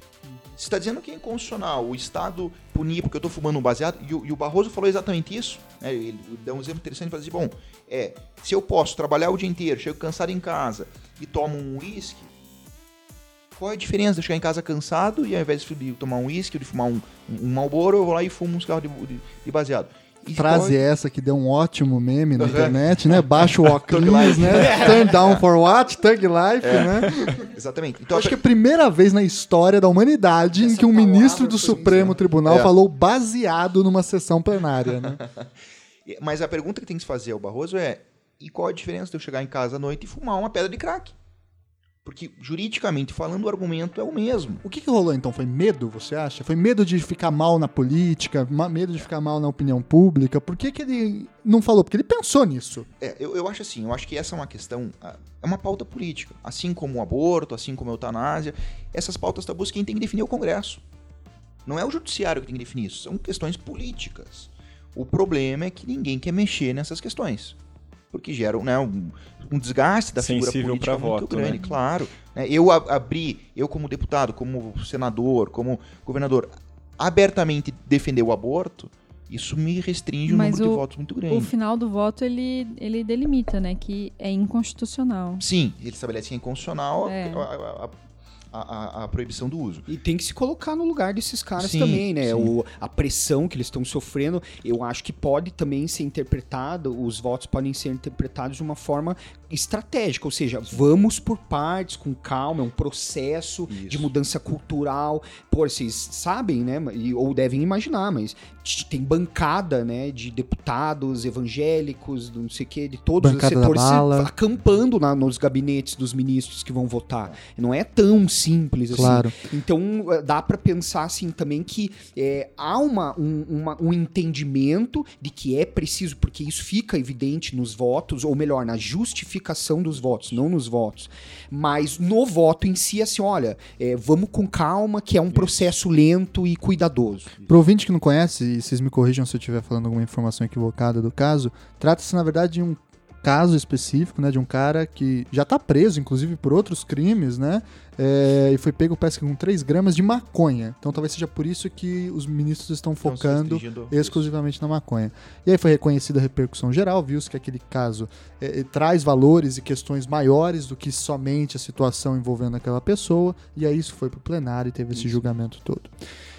E fazendo um exercício de futurologia barata aqui, conhecendo o perfil do Supremo, que eu sei que vocês conhecem, né?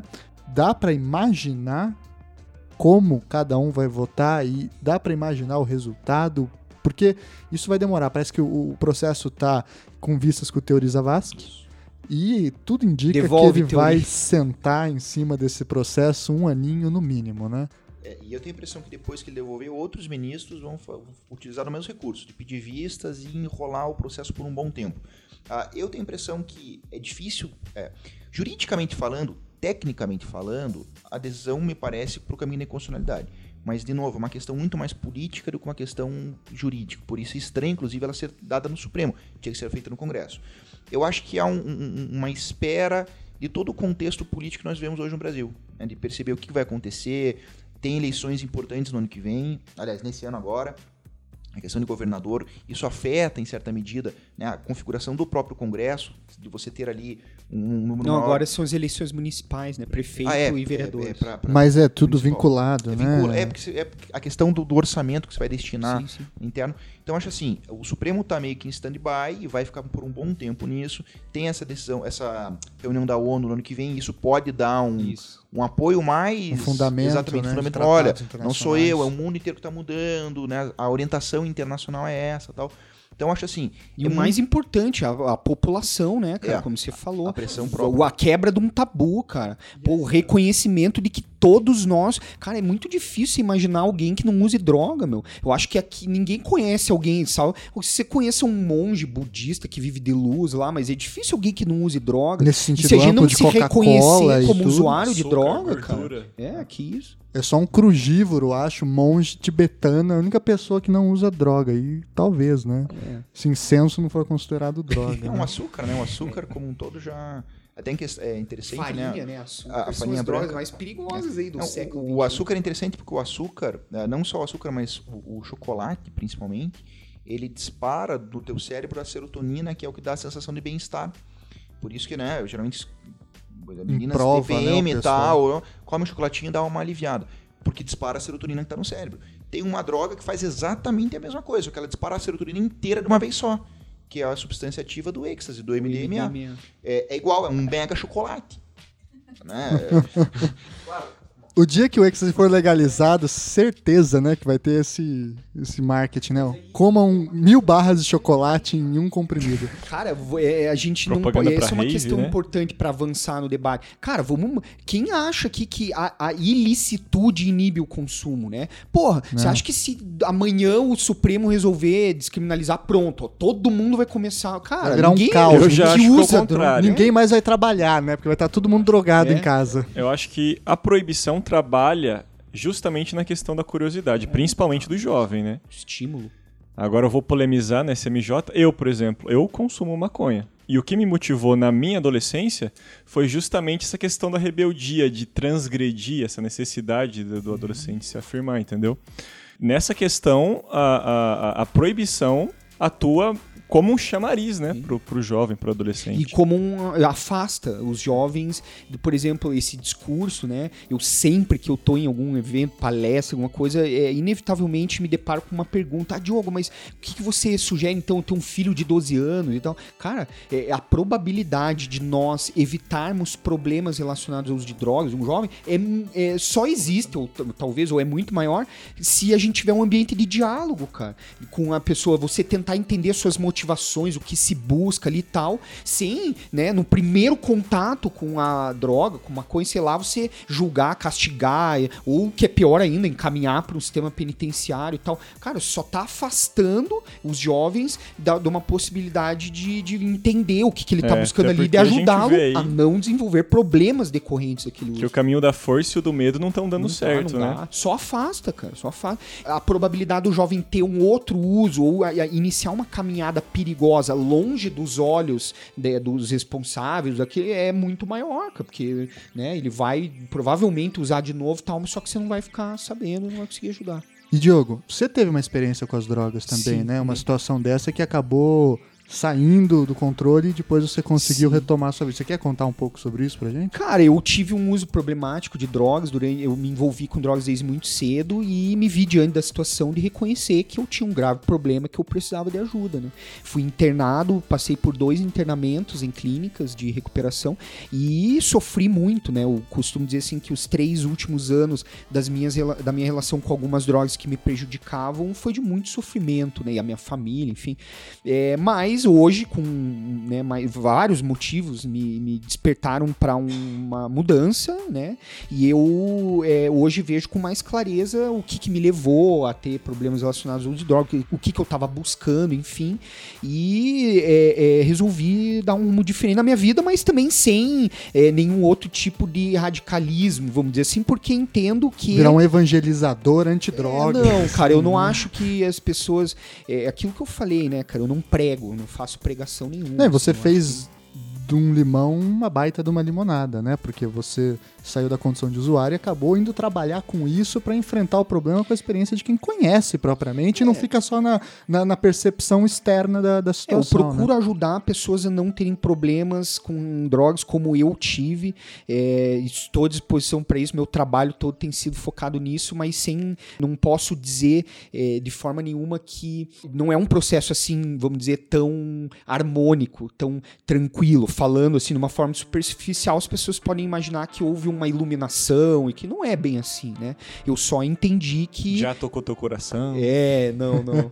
Passou na frente da igreja, veio uma luz naquela hora, você falou nunca mais. né? Não é, não é bem assim, né? Então eu não costumo julgar, não costumo pregar nada. Eu não, não me interfiro nessa questão. Não, não vou dizer o que, que a pessoa Claro, pode ou é o não jeito usar. mais correto né? de trabalhar. Eu quero trabalhar no âmbito da política pública. Eu acredito que o Estado não tem nada que se meter nessa esfera, assim, sabe? Muito bem, então vamos caminhando para o final aí. Flávio, dá uma dica cultural, faz um jabá seu, algum texto que você tem, enfim, fale um momento para você aí falar o que você quiser. Não, pro, pro ouvinte que, que eventualmente gosta desse tema, algumas sugestões de, de, de leitura aí que pode ser interessante. O livro do Carl Hart, esse é um preço muito alto. é um Vamos colocar no link aí do post. Ah, a lista do David Nutt, eu comentei. Ah, tem um livro específico que fala sobre a política criminal drogas aqui no Brasil, do Saulo de Carvalho, que é muito bacana também. Ah, mas principalmente duas dicas, uma mais extensa, mais longa, mas que é sensacional. Tem um livro chamado La História General das Drogas, do Escorrotado. Escorrotado. Tem mil e Esse cara é polêmico 400, também, né? É, mas é talvez o tudo mais completo da história das drogas. 1.400 páginas de texto, sensacional.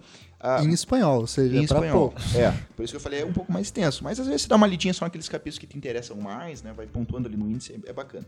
Mas mais do que tudo, a, a sugestão de um filme. Depois você, você confere se o nome é esse mesmo. Mas tem um filme que chama-se Os Infiltrados ou Os Infratores. É um filme mais ou menos uns três. Sobre produção de álcool nos Estados Unidos? Exatamente. Os Infratores, Os com Tom Infratores. Hardy, filmaço, Isso. né? Ah, esse é muito bacana porque ele mostra a primeira experiência de criminalização de drogas e ele mostra as consequências disso. Né? Ao longo do- do- da nossa conversa, muitas vezes foi dito que a gente não está discutindo o problema que a droga gera no indivíduo em si, mas outros problemas que a nossa atual política, uma política criminal, traz essa questão. Ah, e esse filme ele mostra de uma forma muito clara como, durante o período da lei seca, o consumo permaneceu igual, não, não diminuiu ou aumentou, mas você teve uma queda na qualidade da substância produzida, quer dizer, os caras faziam um troço no fundo do, do- quintal lá, aqueles potes de maionese, ou seja, um troço porco. É muito mais do que você tomar um vinho hoje, que tem exatamente controle. Mas mostra principalmente o crime organizado surgindo, né, a máfia americana, vinculada à produção e comercialização do álcool. Mostra corrupção policial, né, e do Estado como um todo. A gente sabe quando o Al Capone cai, cai o governador de Chicago junto com ele, porque era financiado por ele. E mostra o aumento da violência. Né, violência nesse combate, enfrentamento da polícia com o traficante, né, e assim por diante. Então, ah, se a gente fizer um paralelo desse filme, da realidade dos Estados Unidos de 80, 90 anos atrás, com os nossos dias atuais, a gente vai perceber que muitos dos nossos problemas aí afora não tem nada a ver com a droga em si, né? mas tem a ver com a política de drogas que nós utilizamos, uma política de repressão. Um, um outro livro que também aborda essa questão da política proibicionista no- na, na década de 1920 com a política proibicionista antidrogas é um que chama O Fim da Guerra, do Denis Denis, Russo. Inclusive é um, é um livro bem didático, ele é bem curto. Caralho. Você me deu de E- aniversário. É, justamente. E ele também aborda as questões de como ah, são a- as políticas públicas em vários países. Se É não um me engano, cenário ele, pós-legalização, É, pós-descriminalização. que aí eu acho que a ele gente tem que tra- avançar. trabalha é, Portugal, Espanha, Holanda e, se eu não me engano, Moça- é, é, ele foi pra. Como é que é o nome daquele país lá? Marrocos. né? sim, é um livro bem interessante Bem também. bacana. Muito bem. E você, Diogo, manda brasa aí. Cara, eu corroboro as indicações do meu amigo Flávio. É, eu, esse livro do Salo de Carvalho, cara, é imprescindível. Olavo de Carvalho? Do Salo de Carvalho, pelo amor de Deus. É, Junto com aquele outro grande intelectual das drogas, o Reinaldo Azevedo, escreve Tudo que cada você precisa heroína- saber para não se envolver com as drogas. Isso. Esse livro do Saulo de Carvalho é realmente imprescindível se você está trabalhando mais um contexto jurídico ou não. É, mas eu queria fazer uma, né, também uma é, aproveitar o espaço sim Claro. para divulgar, É é porque eu tenho trabalhado com isso há muitos anos e a minha luta continua e quem quiser também acompanhar ou contribuir ou criticar, enfim, construir junto, eu tô nas redes sociais, né, no Facebook, eu escrevo um blog Qual é é, com regularidade, é Diogo Bussi, né? É o meu nome. Bussi com dois S, Z. É né? B-U-S-S-E, e eu escrevo com regularidade lá na fanpage, né? Então tem muitas pessoas que acompanham meu trabalho lá e tal. Eu convido todos que se interessam por esse assunto a acompanhar um pouco do meu trabalho lá também. Com certeza. Então é isso aí, pessoal. Muito obrigado pela presença aí nesse SMJ. Salve o melhor juízo. Vocês contribuíram. O papo foi de altíssimo nível. Vamos dar um tchau coletivo aí, então. Tchau! Até mais!